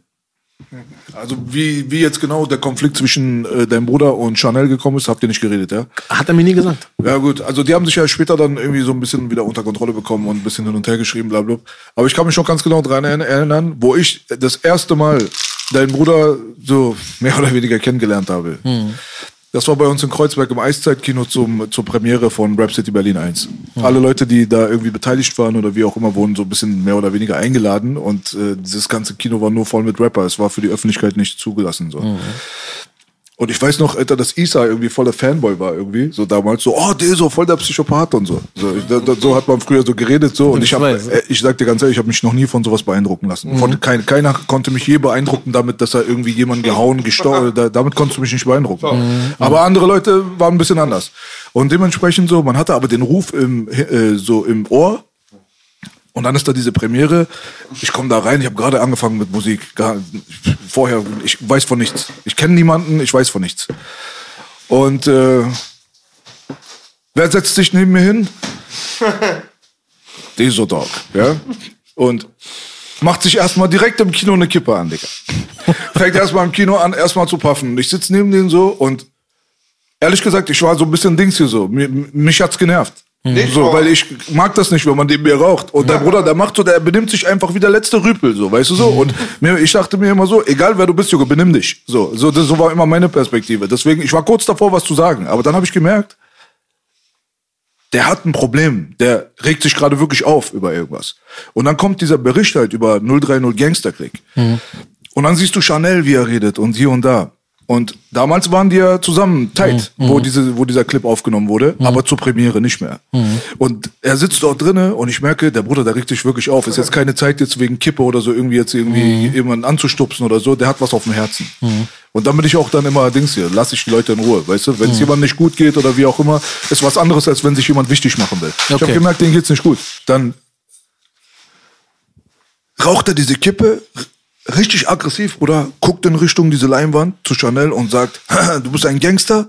Wer hat dein Mikrofon? Deso Dog. Wer hat deine Boxen? Deso Dog. Wer hat das gemacht? Deso Dog. Wer hat die, er laut, laut, ganze Kino, keiner traut sich irgendwas zu sagen, Digga. Keiner. Ich höre, er ist mittendrin am Paffen, dies, das, auf Agro, Alter. Ich sitze den. Ich denke mir, irgendwie, ich feier den. So, so jetzt, jetzt, jetzt gefällt er mir noch besser als vorher, so, weißt du so? Dann okay, korrekt, Alter. Hab ich gemerkt, Alter, weißt du, der Junge, der hat irgendwie wirklich, da, da ist, da ist irgendwas in dem drin, da ist irgendwas passiert, so. Und äh, zu der Pause dann, wo diese ganze äh, Nummer dann irgendwie mit dem Kino und so weiter, dann ist er dann auch gegangen, dann war er dann auch weg. Und äh, es hat dann so ein bisschen gedauert, bis wir dann miteinander mehr zu tun gehabt haben. So, das war so zu der Zeit dann, wo er so nach Kreuzberg gekommen war und immer mehr und mehr in Kreuzberg rumgehangen hat. Weil das war Cotti und so war meine Gegend. Man hatte ihn nicht gesehen dort. Er war nicht äh, aktiv dort. Es war nicht sein Revier. Aber man hat immer wieder von ihm gehört gehabt. Aus Schöneberg, aus dies, das, dass er halt immer wieder überall war und bla bla. Aber dann ist er am Cotti. Dann ist er wieder am Cotti. Und ich stehe dort so, ich weiß noch ganz genau, ich stehe so mit ein paar Jungs von mir, so direkt Oberbahnhof Cottbuser Tor. Und ich sehe den so, der hatte ja auch so seine Präsenz, so, wenn er so gelaufen ist und so, er hatte so einen Gang, so, weißt du, was ich meine? So, man hat sofort gesehen, okay, Deso kommt, alles klar, so, weißt du so. Und ähm, Wiedererkennungswert. er hatte Wiedererkennungswert, er hatte auf jeden Fall so eine, so eine sehr krasse Ausstrahlung. Man hat gemerkt, das ist ein besonderer Typ. Egal jetzt, wie du das werten willst. Aber er hatte diese besondere Ausstrahlung. So. Die einen mochten ihn nicht, die anderen mochten ihn. So. Und ich stehe da so und ich gucke ihn so hinterher, so wie er in Richtung Dresdner da äh, reinläuft, in den Tunnel vom Cotti. Ich gucke ihn so hinterher, ich, sag, ich denke mir so, das ist doch dieser Deso, Alter. So aus dem Kino und so, dies, das. Und dann dreht er sich um, irgendwann, und kommt in meine Richtung zurückgelaufen und kommt zu mir und sagt so, mein Kumpel hat gesagt, sagt er zu mir, äh, dass du mich halt die ganze Zeit angeguckt hast, während ich hier rumgelaufen bin und so weiter, meint er so. Du machst doch Musik, ne? Ich so, ja, ja, genau. Sag, du bist dir so, ich weiß, wer du bist und so, aber wir kennen uns halt nicht so. Aber wir haben halt ein paar gemeinsame Freunde, bla bla bla und hier und da. Er meinte, ja, ja, ich habe schon auch von dir gehört und so weiter. Er sagt so, lass uns mal connecten, lass mal gucken. So, ja klar, gerne, lass uns mal gucken, äh, lass uns mal Treffen machen und äh, schauen, was dabei rauskommt. Seitdem war er regelmäßiger Besucher bei uns. Der war immer bei mir im Kajo, in, äh, in der Nauninritze im Studio. Danach war er bei mir in der Falkenstein hier gegenüber, hier am Stesi, war er am Start. Da war ich einmal mit dabei, in Nauni. Nauni, da habe ich, dabei? da hab ich es das erste Mal hab ich dich da gesehen, da hat er mich schon mitgenommen. Genau, das kann sein. Da hat er mich, glaube ich, das erste Mal, da habe ich dich da gesehen. Ja, ja. Und äh, mir hat das gefallen, weil ich dachte erstmal am Anfang, er kommt und will jetzt Online machen, so, weißt du so, einen auf Dings hier, so, du guckst mir hinterher, so, was guckst du mich an oder was auch immer, so einen auf den, aber der Vibe zwischen uns beiden, ich kann es dir nicht erklären, aber von diesem Kino aus bis zu dem ersten so richtigen Treffen und bis zum Reden, bis zum Schluss, wo alles so ein bisschen bergab gegangen ist und er das Land verlassen hat, sage ich dir ganz ehrlich, habe ich nicht eine einzige Minute irgendeine negative Interaktion mit deinem Bruder gehabt. Wir haben uns von Anfang an irgendwie super verstanden und so, als wenn man sich irgendwie voll lange kennt. Ich kann es dir nicht beschreiben. Aber es waren, wir hatten gar keine Aufwärmphase. Wir waren gleich irgendwie cool. So, weißt du so? Und das war halt dieser Zeitpunkt so, das war so, das müsste so 2005 ungefähr gewesen Ja, sein. das kann sein. Das so, am. Cottbuser Tor so. Und äh, das war halt die Zeit, wo dann PX Geschichte war. Mhm. Deso hat sein eigenes Ding dann angefangen zu machen und ist dann in die Kreise gekommen von halt äh, Montana und Ünal und so weiter. Genau. Und dann gab's diese Streetlife-Geschichte. Mit Nadam und so. Das war diese Zeit, ne? Mhm, Genau, genau, genau. Erzähl uns mal aus deiner Perspektive.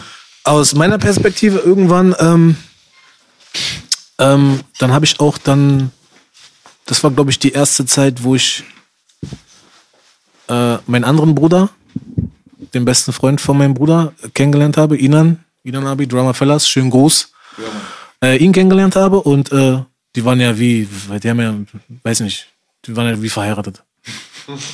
Wie verheiratet waren die.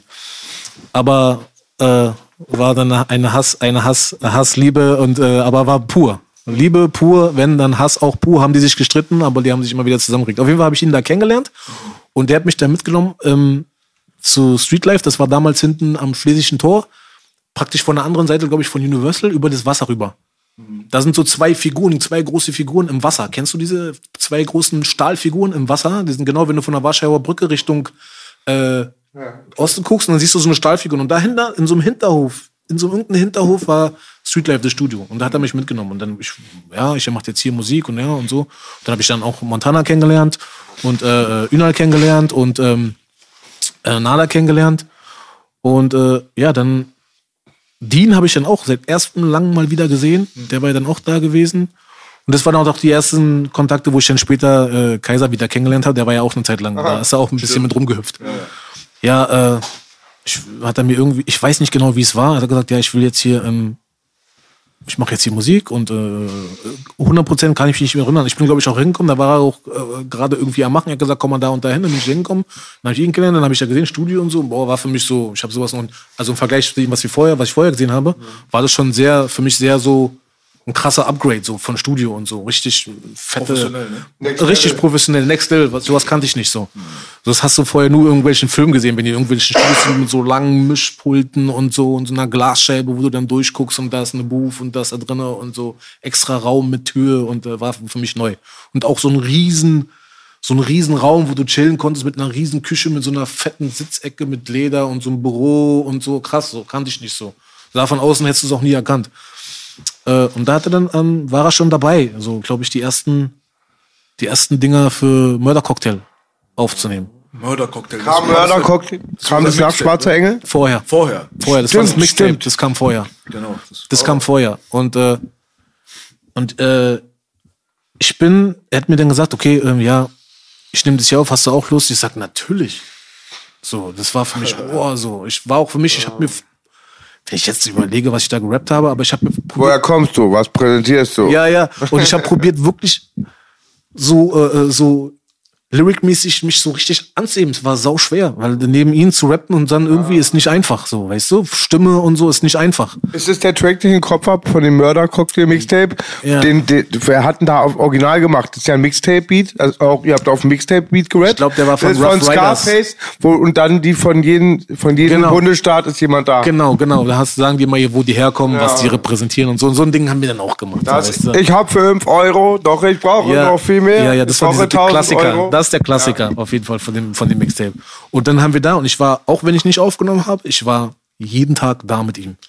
Und Inan war auch fast jeden Tag da. Den, mein Bruder verflucht für diese Zeit, weil er immer da ist und äh, eigentlich keinen Bock hatte, aber er ihn immer mitgeschliffen hat.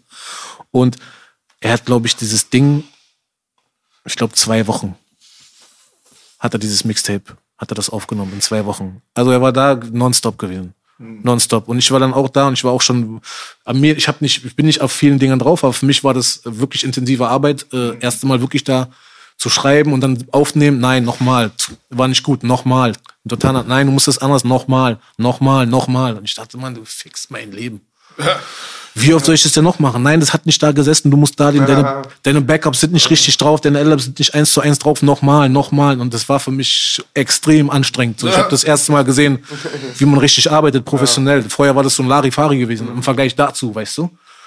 Und äh, ja, wir haben das in zwei, in zwei Wochen hat er das aufgenommen und äh, dann so. Und ich weiß noch, wo er das mir gegeben hat oder wo das dann da war. Und ich habe es gesehen, ich dachte mir so krass, ey. So, mein Bruder macht Musik und so, jetzt wird der Rapper und so, ist ja diese, dieser American Dream von Schwarzen. Entweder wirst du NBA-Player, entweder wirst du Football-Player oder du bist Rapper. Andere Möglichkeiten hast du nicht. So, äh, Sport oder Musik und so. Und dann habe ich das auch und ich habe schon im Kopf schon meine Filme gehabt und boah, und äh, krass. Und dann war er dann, Schwarzer Engel war dann auch so, dann war ja diese professionellen, mit diesen Che André, ich weiß nicht, wie der heißt, der, Ganz Videos auch professionelles Artwork, glaube ich. Ja, auch Artwork, auch mit Schminken und mit Fotos. und die Videos. Ja, auch krass, da war ich ja auch bei den Videos. Ich habe verflucht ihn für so einen Videodreh. Einen ganzen Tag war ich da gewesen. Ich hätte nicht gedacht, dass es so lange dauert, ein Video zu drehen, weil die so Willkommen in meiner Welt. auf, auf, auf, auf Details so geachtet haben und so. Und das war für mich so krass. Das war sehr hochwertig. Also, Das war für ja. mich- Was, wie hieß der Song hier Willkommen mit in meiner Mason? Welt. Nee, der nicht. der- Mit Vanessa Mason in der Hook. Wer hat Ja, Angst vor wer hat Angst Schwarzmann? vor Wer hat Schwarzmann? Angst vor Das war das Schwarzmann? Video. Dieses Video, das war für seine, seine damalige Zeit super hochwertig. Das Ja. konnte mit Agro Berlin, Agro Berlin und so weiter mithalten. Die hatten natürlich schon damals eine sehr, sehr starke Basis. Und äh, das ging sehr, sehr schnell bei dir, so ehrlich gesagt. Aber von einem Tag auf den anderen hat er auf einmal optisch so dieses Upgrade gehabt, so insgesamt. Von, weil 030 Gangster Click, das war alles sehr underground, so. Ja. Weißt du so? Das war alles so selbst geschossen, einfach irgendwo hinstellen und bla bla bla so. Aber die Dinger, da hat man das erste Mal so das Gefühl gehabt, dass man aus dem Bruder wirklich tatsächlich einen kommerziellen, funktionierenden Typen machen kann. Ja. Weil das ist eine, guck mal, das Problem mit Leuten wie ihn und ihn und so weiter waren. Erstens, 50 Prozent aller Leute, die, die mit denen zusammengearbeitet haben, haben denen nie die Wahrheit gesagt, weil sie immer Angst gehabt haben. Ja.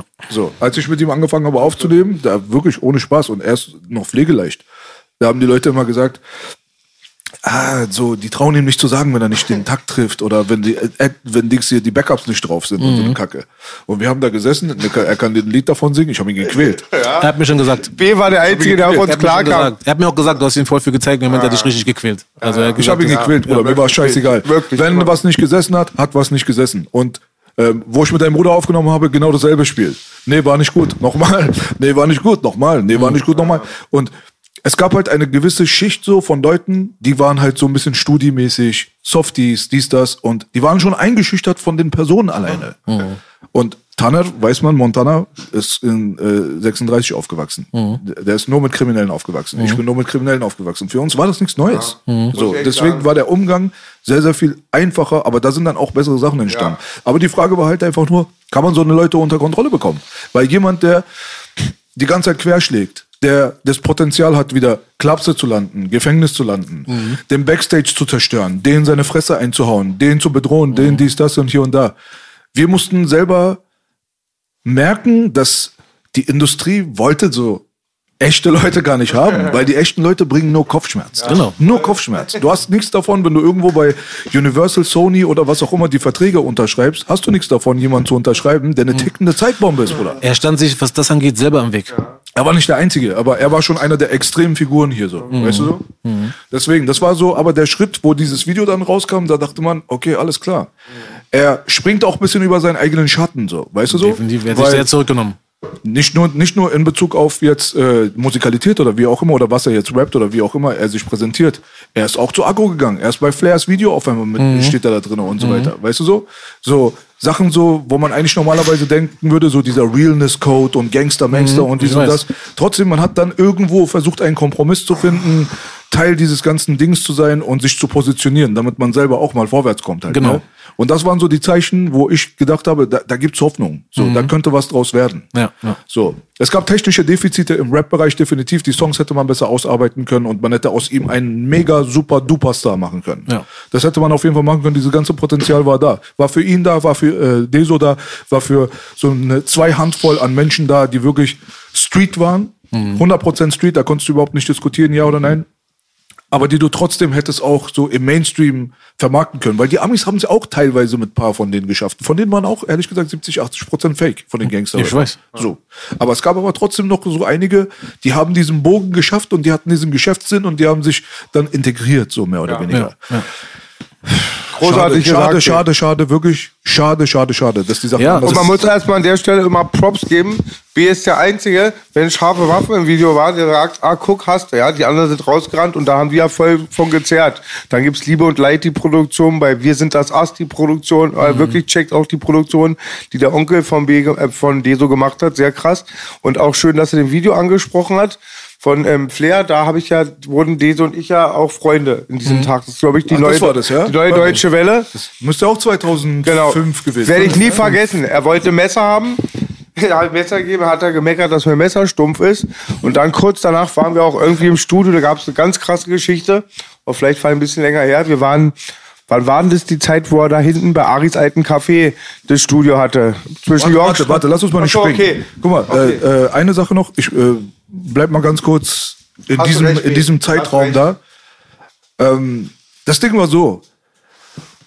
Leute wie Deso und so weiter waren Hitzköpfe, die haben es meistens, manchmal, sehr, sehr oft nicht böse gemeint, haben nicht überlegt, haben erst reagiert und haben danach nachgedacht. Dieses alte Prinzip von ich schieße und frag dann, wer war schuld. Genau. So, weißt du so? Das war halt so das Ding so. Schön gesagt. Und ich kann mich doch ganz genau erinnern, nachdem die äh, Selfmade-Leute, Kollega, Molega und so weiter hier, äh, angegriffen wurden im Kato. Ja? Ja. Und da war dein äh, Bruder natürlich ein prominenter Bestandteil dieser Nummer. Da kannst du vielleicht Ja, noch mal weiß gleich ich. erzählen, was er da erzählt hat, äh, was er da gemacht hat.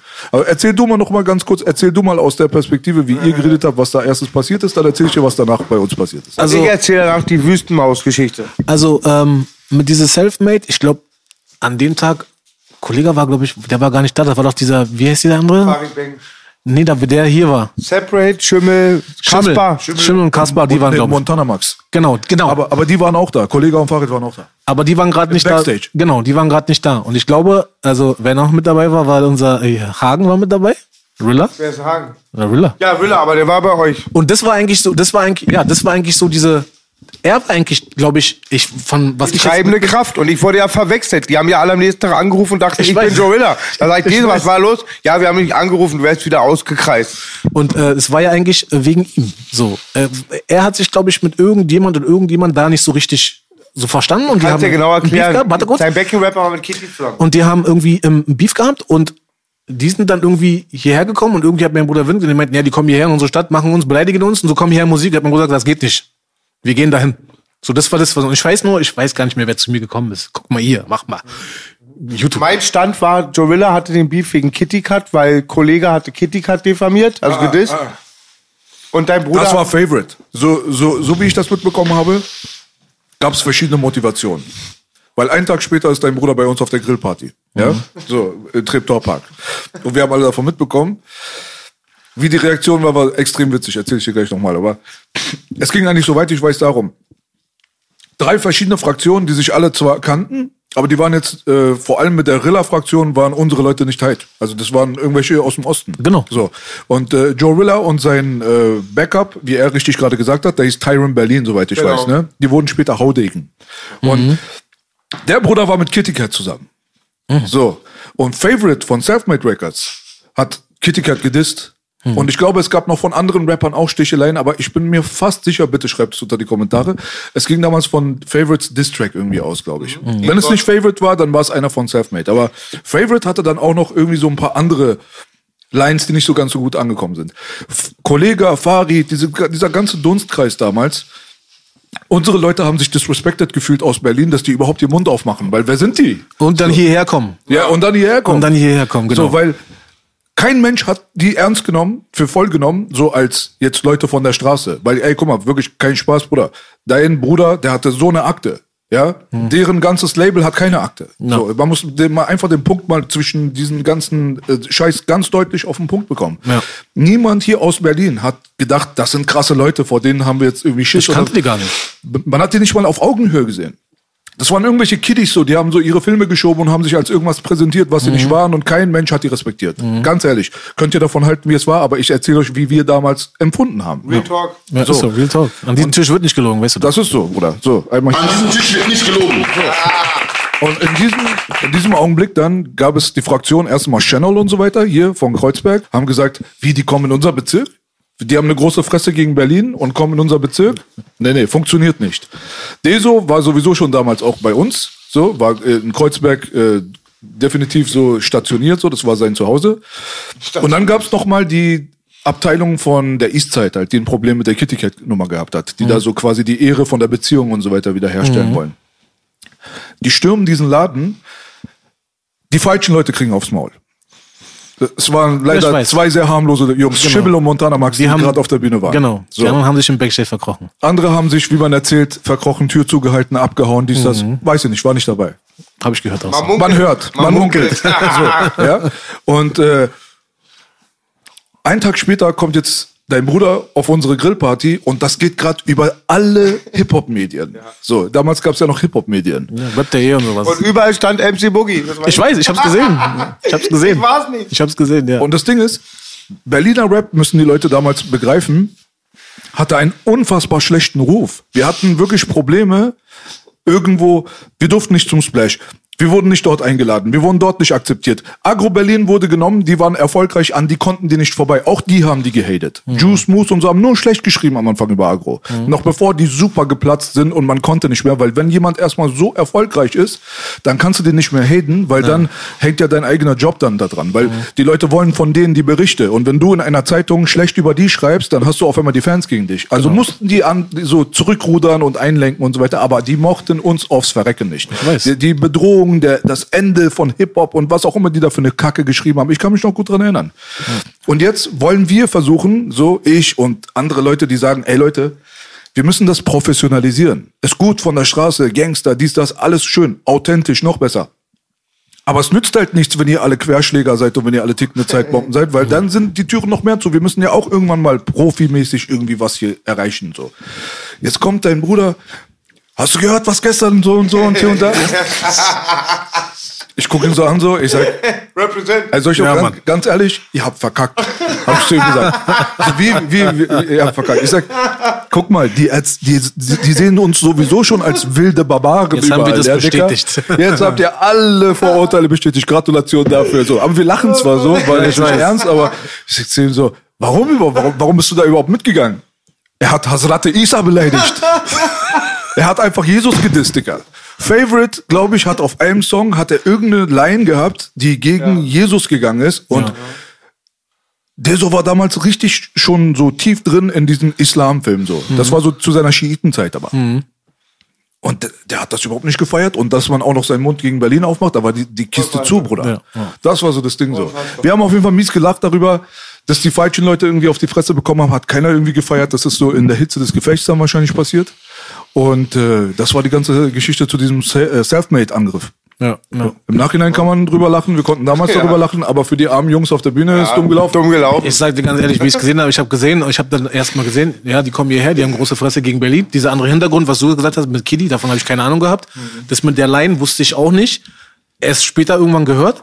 Und dann habe ich das gesehen und ich dachte mir so geil, so die kommen her, haben große Fresse gegen Berlin. Ich war ja auch dann, ich, man hat es ja immer mitbekommen. Ich war ja damals diese ganze Sache mit Splash oder so. Ich war ja, ich war da involviert, aber nicht was wegen Rap, sondern ich war ja, ich habe aktiv sieben Jahre lang B-Boy, also ich war Breaker gewesen, habe extrem gebreakt, bin überall rumgekommen und sowas. Und dann bin ich immer auch auf Jams und immer, auch wenn wir nur die, auch wenn nur die B-Boys aus Berlin gekommen sind, Hat gereicht. hat gereicht, dass die schon so. Ach nee, hoffentlich. hoffentlich Es hat ja auch immer den Hoffentlich Effekt- geht das Battle nicht, hoffentlich Ja. schlagen die sich nicht auf den Dings und so. Das war immer so. Die Berliner waren immer, wo wir hingekommen sind, egal auf welche Jam, immer, oh Gott. So. Ich bin auch auf den Jams aufgewachsen. passiert nichts. Und da war ja auch immer so der Faktor, die ficken sich alle unter, unter sich, wenn sie in Berlin sind. Aber wenn die außerhalb sind, halten, halten die alle zusammen. Ja. Halten sie alle Genau. Wer hat recht? Lass uns in den Timetable bleiben. Ich habe Ja. dann eine der ersten Geschichten, die ich mit deinem Bruder hatte, war, kannst du mir sagen, oh, ist das schon ein bisschen länger her? Ich habe oft Zeitverzögerung, auch auf dem Bordell. Ähm, und ähm, das Möckern Yorkstraße, das Studio. Nach, wo Aris Café war. Das war Drama Fellas Studio. Yorkstraße, war das ist Drama schon ein Feller bisschen länger, war das noch aus der alten Zeit, aber vor das neue alte Das Zeit. ist ein paar Jahre später. Das müsste Das zwei, drei Jahre später. Wir hatten auch schönes Equipment. Da gab's ja, da gab's ja, ein- da hatten wir auch einmal das, den Treffpunkt, den Treffpunkt, ja, hier ist das Studio, das Tre hatten wir einen Treffpunkt gemacht, da wollten wir uns ja alle treffen, da hatte ich leider eine Psychose und dann gab's auch noch eine geile Geschichte mal, weil ich habe leider auch nur gute Sachen von deinem Bruder gesehen, ich muss mich da anschließen mit B und da war eine Wüstenmaus auf einmal im Studio. Eine Wüstenmaus, eine afrikanische Wüstenmaus. Diese kenn die- kleinen mit dem Streifen? Ja, die sehen aus so ein bisschen wie, wie ge- gepimpte Mäuse. Die sind so ein bisschen stabiler, so Genau. einen lustigen Schwanz. Ne? Und ähm, die hüpfte da rum. Merai, King Mero, Grüße an den, an die ganze Drama-Fellers Familie.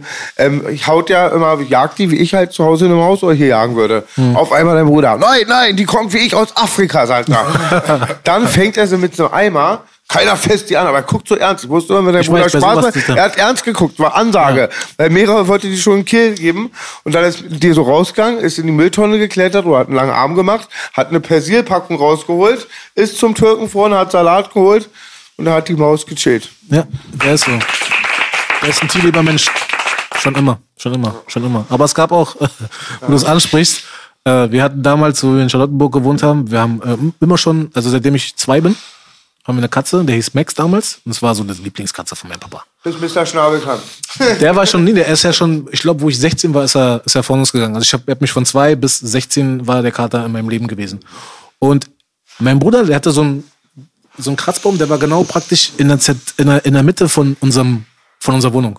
Da lag der Mann drauf und hat gepennt. Und mein Bruder ist immer vorbeigegangen, wenn er geschlafen hat, psch, immer einer gegeben, immer. Das hat er so oft gemacht, immer. Und es gab diesen einen Hey, Tag, hey, ich werde den nie vergessen, niemals werde ich ihn vergessen. Er gibt ihn eine, er wieder völlig aus dem Schlaf gerissen und du siehst seine Augen riesig, der kriegt so einen Schwanz, geht auf meinen Bruder los und fängt an, ihn richtig zu dingsen, zu dingsen. Ey, das, und wir hatten damals in Charlottenburg, das waren Türen, die hatten so eine breiten Holztürrahmen. Also es gab immer von den Zimmern, das waren so eine halt, das war nicht nur klein, sondern so eine breiten Holztürrahmen. Mein Bruder hat mit irgendwann mit allen Vieren oben in- auf diesen Holztürrahmen in der Luft gehangen. Mama, Mama, nimm die Katze weg, nimm die Katze weg. Und äh, hat, meine Mutter hat die Katze weggenommen, konnte sie nicht halten, mein Bruder ist runter. Sobald er wieder den Boden berührt hat, ist der Kater wieder aus. Und der hat ihn ins Bad gejagt und hat, hat vor Badezimmer gesessen. Also er hat meinen Bruder ins Bad gejagt und gesessen. Danach hat er ihn nie wieder. hat er ihn nie wieder so gehauen und so, nie wieder hat er ihn gehauen. Also, wie gesagt, mit Tieren war er immer so, aber das war vielleicht so das erste Sack, wo er sagt, okay, ich kann nicht alles mit Tieren machen. Aber der ist ein sehr tierlieber Mensch, muss ich ehrlich sagen. Ja, man, wir haben äh, kurze Zeit später, wie er gerade angesprochen hat, sind wir jetzt ein paar Jahre später schon zu der Drama Fellas Zeit. Jetzt gerade hat sich die Gruppe so nicht gegründet, aber jetzt macht man erstmal ein eigenes Album. So, das war äh, King Merai, Big Haze, Inan, das war dein Bruder. Serkan war noch mit dabei. Sir Kane und genau. Gecko. Sir Kane und Gecko. Was viele Leute nicht wissen, wir haben das Album, was nie rausgekommen ist. Ich hab's auch.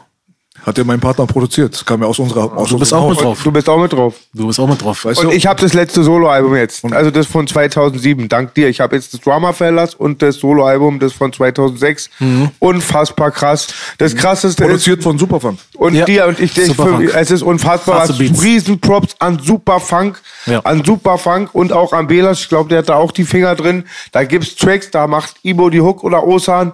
Unfassbar. Es sind unfassbare Hits, die die Welt verpasst Es hat. ist, ähm, es ist ein Sehr sehr starkes, zeitloses, für mich zeitloses Album, was sehr viel, sehr viel Potenzial, finde ich, hat. Unglaublich viele Leute auch ansprechen würde. Du kannst es gar nicht in eine bestimmte Ecke schieben, finde ich. Wie heißt Persönlich. das mit Spider-Loke, das Feature?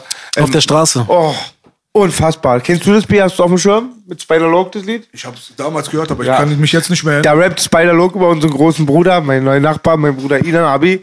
Ähm, ja, I'm, I'm, I'm, Ja. I'm driving to the city with or Dog. Extra Kane. Ja. Don't treat a hoe like a hoe. So. Ja. Äh, wie gesagt, und äh, ja, das Album ist, ich hab's auch. Ähm, vielen Dank nochmal an Mirai, dass du mir das gegeben hast. Ich danke dir, äh, Respekt an dich. Und äh, ja, ich hab's gekriegt. Ich hab auch, ich hab ihn, weiß, ich weiß nicht, wie oft ich ihn angesprochen habe. Ich sag, Mirai, äh, bring das raus. Und nein, und die richtigen, er hat, immer mehr, er hat mir immer gesagt, die richtigen Leute werden schon bekommen. Das hat er mir gesagt. Danke, King. Das hat er mir gesagt. Das hat er mir gesagt, wirklich. Er hat's bekommen. Alles gut gelaufen. Genau, er hat's bekommen, alles gut gelaufen. Also, äh, Vielleicht gesagt, kriegen wir das ja mal hin irgendwann. Äh, wer, also an erster, in erster Linie will ich erstmal dem dicksten Gruß jetzt erstmal in Richtung Big Haze aussprechen, ja. Also unser Bruder Inan, Inan. Äh, aus gesundheitlichen Gründen ist es ihm nicht möglich gewesen, sonst hätten wir das gerne auch äh, mit ihm zusammen gemacht. Aber vielleicht, äh, so Gott will, schaffen wir das mal irgendwann Drummer Fellas Original mal hier zu versammeln. Das wäre auf jeden Fall auch Das eine wär- Sache, die würde mir am Herzen liegen. Aber Ja. in erster Linie wünsche ich mir für einen der stabilsten Jungs von der Berliner Straße mit Big Haze jetzt gerade, Hm. dass es ihm, so Gott will, besser geht mit seiner Gesundheit erstmal und dann gucken wir weiter. Inan, ich sehe das genauso. Ich Ja. liebe dich und ähm, kann auch nur Liebe erwidern. Und bitte bring das, bitte Kikmero, bring dieses Lied raus, unsere Stadt, unsere Regeln mit unseren geliebten Inan. Da gibt's ein Lied, das wurde vor vier Jahren gemacht, B. Unfassbar. Kennst du das? Ready to pop the question? The jewelers at BlueNile.com have got sparkle down to a science with beautiful lab grown diamonds worthy of your most brilliant moments. Their lab grown diamonds are independently graded and guaranteed identical to natural diamonds, and they're ready to ship to your door. Go to BlueNile.com and use promo code LISTEN to get $50 off your purchase of $500 or more. That's code LISTEN at BlueNile.com for $50 off. BlueNile.com code LISTEN. Ich kenne das. Unfassbar. Wie gesagt, auch Grüße gehen an die ganzen raus. Ich bin, wo ich es gehört habe, ich bin fast, ich muss ehrlich sagen, fast vom Hocker gefallen. Das ist so ein, äh, so ein Deutschrap-Album. Ich finde keine Worte für sowas. Und so, wenn ich Freunde hatte, die waren bei mir zu Besuch und ich habe sie nur gezeigt, die standen, haben mich angeguckt, die sagen, oh mein Gott, was ist das für ein Album? Unfassbar. Es ist- hat so viel Power, es hat so viel, kra- die Beats sind so krass. Zeitlos die, auch. Also Superfunk, äh, Ganz Hut ab, krass. Hut ab, krasse, Also krasse. für die, die Materie nicht so krass kennen, ihr kennt alle das Album, was Onkel B und Superfunk großartig produziert haben, ist Biografie eines Dealers. Kein Kind ist gleich, kein Beat ist gleich. Ein bisschen in die Richtung geht's, kann man schon Ja, sagen, das B, ne? G-Funk. Äh, überall, wo Superfunk seine Finger im Spiel hat, äh, ob das äh, Hip-Hop-Musik war oder auch Popmusik oder so weiter, da hat man immer die Qualität rausgehört. Und Mhm. das war halt uns, das war unsere Schmiede. Das war, das war ich, das war Superfunk, das war Capman, Hakan von Kartell, das war DJ Kayo, Der der, die Nummer eins von Kreuzberg. Vorher hat keiner irgendwas gemacht, Bruder. Der, die wirklich alle connected hat. DJ Kayo war mit Maxim in einer Crew. Und mir fällt ein, B, die waren noch gegenüber. BKs, BKs Royal Crown Crew hast du da. Du hast mich, du hast Superfunk, du hast äh, Kartell. Wir waren 187 Beats. Ihr könnt euch äh, Rap City Berlin zweimal angucken. Jetzt fällt mir ein, Belasch, wart ihr nicht gegenüber von den Mehringdamm-Studio, von den Möckernbrücken-Studio? Genau gegenüber, das Stimmt, stimmt. Zu dem Zeitpunkt, wo du deine berühmte Psychose beim Treffen gehabt hast, Ja, da war ich ja auch mit dabei und musste dich ja die ganze Zeit unter Kontrolle halten. Ja, da ist es mal mit dir durchgegangen. Und dann haben, da hatten wir mal einen sehr, sehr seltenen Moment, wo Leute wie Deso zum Beispiel so ein bisschen ruhiger waren und ihm zugehört haben und sich gedacht haben, scheiße, der ist ja durch. Eigentlich sagen wir alle über mich, ich bin durch, aber der ist ja richtig durch. Ja, so. Ja, Deso hat mich geliebt, auch als ich damals meinen Verstand verloren habe und nackt in die Schule reingerannt bin. Da, wegen der komischen Sache, ist er dann zu der Schule gegangen. Die, die meisten Freunde ja von mir fürchten nur Gott und dass ich nachts bei denen anrufe. Ich habe deinem Bruder viel zu verdanken, das weißt du auch. Ich weiß das. Wir waren immer Freunde, obwohl du Jüngere bist, hatten wir so eine Augenhöhe. Er war dann schon so ein bisschen oft der ältere Bruder und hat ja auch eine Psychiatrie-Vergangenheit und hat mir Power gegeben und ja, jetzt macht's Inan oder Onkel B immer, gibt's immer Ersatzmann, Also, aber für deinen Fall Bruder auch- gibt's keinen Ersatz. Ich will auf jeden Fall auch äh, Inan Abi, meinen großen Bruder, äh, Grüße rausschicken. Äh, ich bin froh, dass ich dich habe. Auf jeden Fall, das sollst du wissen.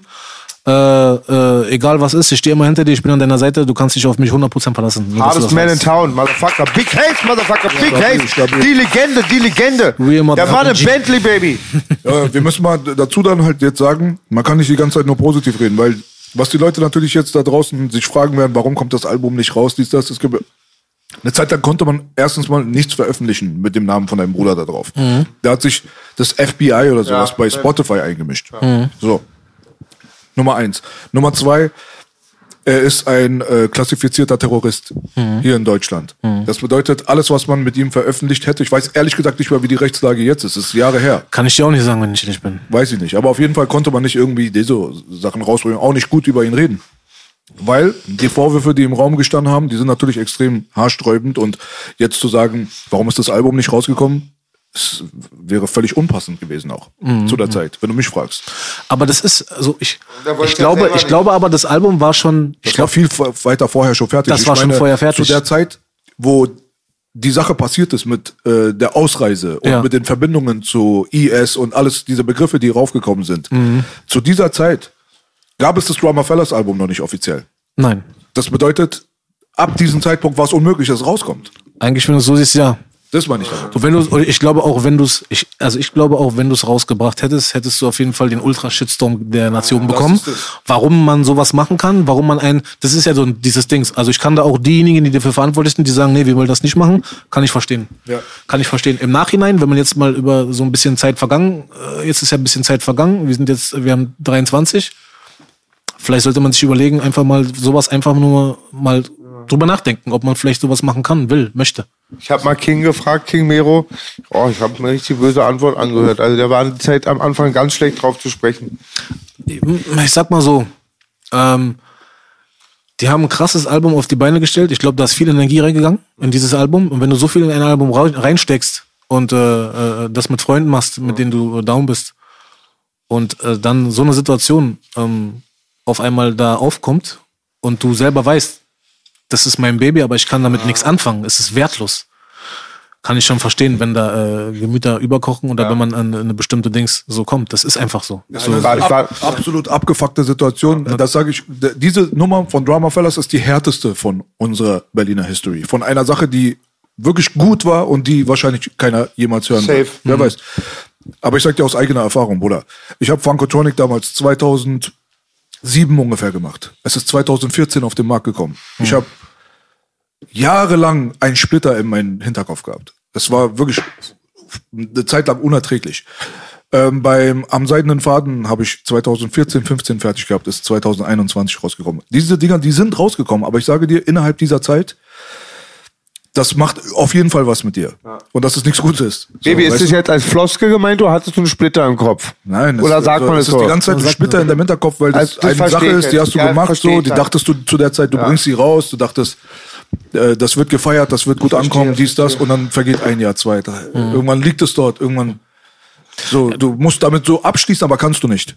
Und bei der Nummer ist es noch komplizierter, weil da sind ja auch noch mehrere Leute dran beteiligt. Genau. Jetzt, hat, jetzt haben irgendwie vier, fünf, sechs Leute, inklusive Produzent, wenn Superfunk hätte es auch gerne gesehen, dass das Album rauskommt. Definitiv. Das ist auf jeden Fall fucked up. Du musst dir auch vorstellen, du musst dir vorstellen, ähm, jetzt, ich habe vorher, also äh, die, die Gruppe Drummer Fellas, die gibt's ja schon länger. Die gibt's ja nicht erst, äh, die gibt's schon länger, die gibt's seit Anfang der 90er. Damals halt nicht auf Deutsch, sondern auf Englisch.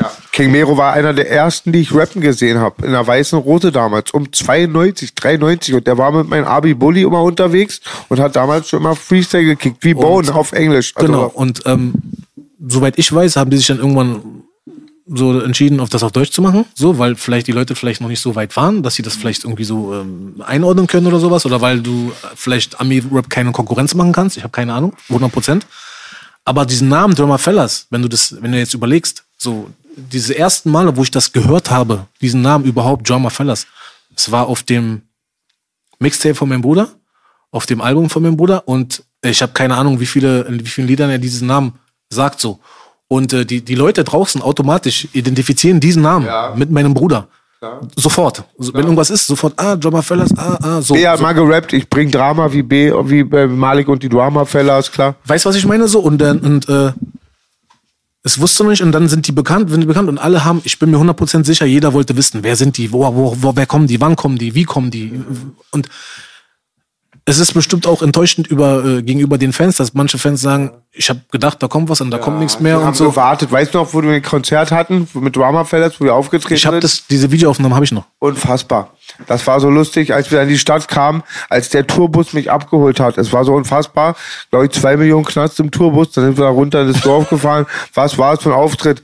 Mutava hat die Türsteher im Schach gehalten. und- Unfassbar. Ja, war, war, ich hab's, ich will's nicht missen. Das Album ist das meiner Ansicht nach erste vollwertige G-Funk Deutschrap-Album der History gewesen. Ist es. Ja. Ich habe ich hab, äh, mein Mixtape vollkommen G- G-Funk schon 2005 rausgebracht gehabt. Wir sind diese Schiene gefahren, deswegen haben Deso und ich gleich geklickt, auch musikalisch, aber es war nicht eigene Produktion, das war von Dr. Dre und Easy und dies, das. Aber das vollwertige, selbstproduzierte, zu 100% ohne Kompromisse G-Funk-Album war das Drama Feller Album. Das ist ein krasses Album. Ich sag's immer wieder. Das ist zeitlos. Funk, Motherfucker. Jeder, der mit mir irgendwie mal im Auto fährt und die Leute sagen, wer, wer sind denn die? Warum kenne ich die nicht? Aber der geilste Beat, wo ich, da kam ja später auch noch Fight for Music, wird oft nicht erwähnt, da war ja Big Baba, D so ich drin, B war auch ein bisschen so, Ja. waren wir alle am Start. Und da hat der So, Onkel 644. von Belasch, hat ja Belasch Onkel damals Gangbanger-Hymne gemacht mit mir, äh, mit Deso und Big Baba. Unfassbar. Und Captain Kayo macht, glaube ich, die Cuts.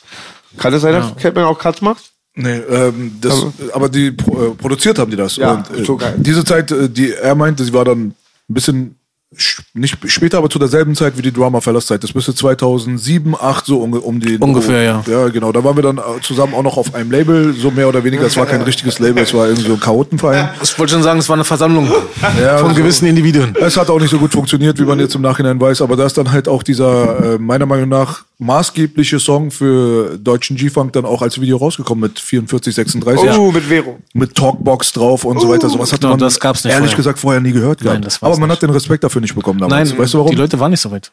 die wollten, nee, die wollten, Die waren die wollten einfach nicht diesen Respekt geben. Ja. Die wollten einfach nicht, weil die, wir waren unsympathisch für die. Der eine war zu Gangster, der andere war zu politisch, der eine war zu kontrovers, der andere war dies. Wir haben nicht in diese in dieses Muster reingepasst, Ja. was damals so bedient wurde. Weißt du, was ich meine? Mhm. Es war auch nicht alles unter extrem finanzreicher Marketingstruktur. Äh, das gab's bei uns halt nicht. Wir hatten nicht diese Strukturen, wie ein Agros damals gehabt hat oder wie auch andere Labels, die dann sehr, sehr groß erfolgreich geworden sind. Jeder war so ein bisschen Querschläger. Und ich glaube, diese Strukturlosigkeit war so der eine große Grund, warum unser, unser Zusammen, unsere Zusammenkunft von unserer Clique, sag ich schon mehr oder weniger, die alle miteinander ein bisschen interconnected waren, dass wir halt nicht in diesen Mainstream hochgegangen sind. Weil die, das Gefahrenpotenzial von den meisten von uns, inklusive mir, da ich hatte mehr, ich war der politische Feind.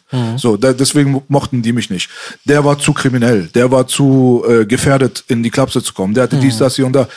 Wir waren nicht geeignet dafür, einfach, um im Mainstream halt richtig gepusht und gefördert zu werden, weil jeder Businessman eigentlich an und für sich damals wahrscheinlich, wenn er diese Leute sich betrachtet hat, gedacht hätte, Geld kann man mit denen nicht machen. Genau, ich kann mit denen auch nicht arbeiten. Die sind auch nicht äh, vertrauenswürdig. Also das heißt nicht vertrauenswürdig, da ist die Zuverlässigkeit nicht.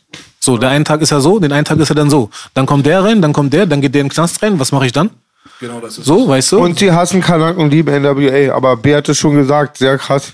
Sehr richtig gesagt. also ja. es gab, es gibt, das war auch so, so dieses Lied, dieses 44, 46, ich habe das übelst gefeiert. Das wollte ich gerade nochmal, was B nochmal sagt. 44, 36 heißt das Lied, ne? Ist Ja. das als ein Bela Schwero Deso, die, was ist, ist wer, Die drei, ja. bitte checkt das mal, weil ich werde dann oft nach der Sendung gefragt, wie die Lieder heißen. Ja. 44, 36, ein krasses Lied. Ey, krass. Ich und B tanzen im Hof, sind auf der Mitte auf dem Pult. Ja, das Ding ist halt so, das haben wir damals in der Naunin-Ritze bei uns aufgenommen, wo mein Studio auch drin war. Und die Naunin-Ritze ist, denke ich mal, indiskutabel das berühmteste Jugendzentrum von Berlin. ist so, es. Das ist einfach der Ort, wo sich keiner reingetraut hat früher. Das war der Zentrum von Kreuzberg. Wenn du nicht dazugehört hast, dann so hättest du dich lieber da drinnen nicht verlaufen. Aber später wurde es dann halt auch zentral für Hip-Hop, weil die History von 36 hatte halt mit Maxim zu tun, hatte mit den BKs zu tun, das hatte mit Islamic Force zu tun. Das hatte so diese, dieser Dunstkreis dort, der war nicht nur kriminell, sondern hatte auch sehr, sehr viel mit den Anfängen der 80s Hip-Hop-Szene zu tun. Und Kayo, wie gesagt, äh, einer meiner Ängsten, der auch äh, mit mir zusammen im Produzententeam war, äh, vor Islamic Force und so die Generation, waren die schon diejenigen 1985, 86 und so weiter auf den Bühnen hier unterwegs waren. Die hatten schon damals Dance-Shows und haben aufgelegt und so weiter. Da waren Michael Jackson-Double und so ein Scheiß, weißt du so? Und äh, deswegen die History war sehr, sehr deep. Und zu dem Zeitpunkt, wo wir 44, 36 gedreht haben bei uns im Hof, das war so der Punkt, wo man das Gefühl hatte, wir können langsam die Hood wieder zurückbringen. Ja. Weil die Hood war komplett geschlossen hinter uns, weil wir haben eigentlich mehrere Hoods vereint. So. Weißt du, auch wenn man sich jetzt in Kreuzberg dort äh, zusammengefunden hat, aber die Jugendlichen, ich hatte 15, 20 Jugendliche täglich immer unter meine Fittiche, die von mir gelernt haben. Die waren einfach dort. Wir haben Boxkämpfe im Hof gemacht, dabei haben wir Beats produziert und äh, haben noch gegrillt nebenbei und es wurden äh, dort Dope verkauft und äh, da war eine Schlägerei. Es war richtig dieses Hotlife, von denen die anderen immer Ja. gerappt haben, das haben wir gelebt.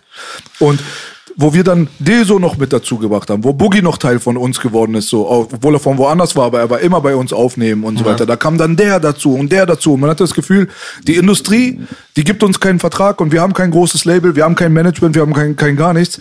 Aber Mann, guck haben mal, wir wie uns- es wir haben uns- lebt. Ja, ja. Verstehst du, was ich meine? Dieser ja. Charme, dieser Charakter, so, warum kommen alle zu uns und drehen ihre Videos, aber sind nicht von hier? Ja. Das war so die, damals dieser Vibe. Und Macht wir hatten gedacht, mega stolz. wir kriegen so diese Finger zusammen zu einer Faust. Weißt du so? Ja.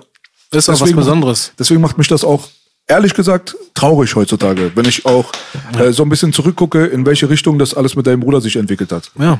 So. Also ich breche mal ab, ich gehe einen Schnaps.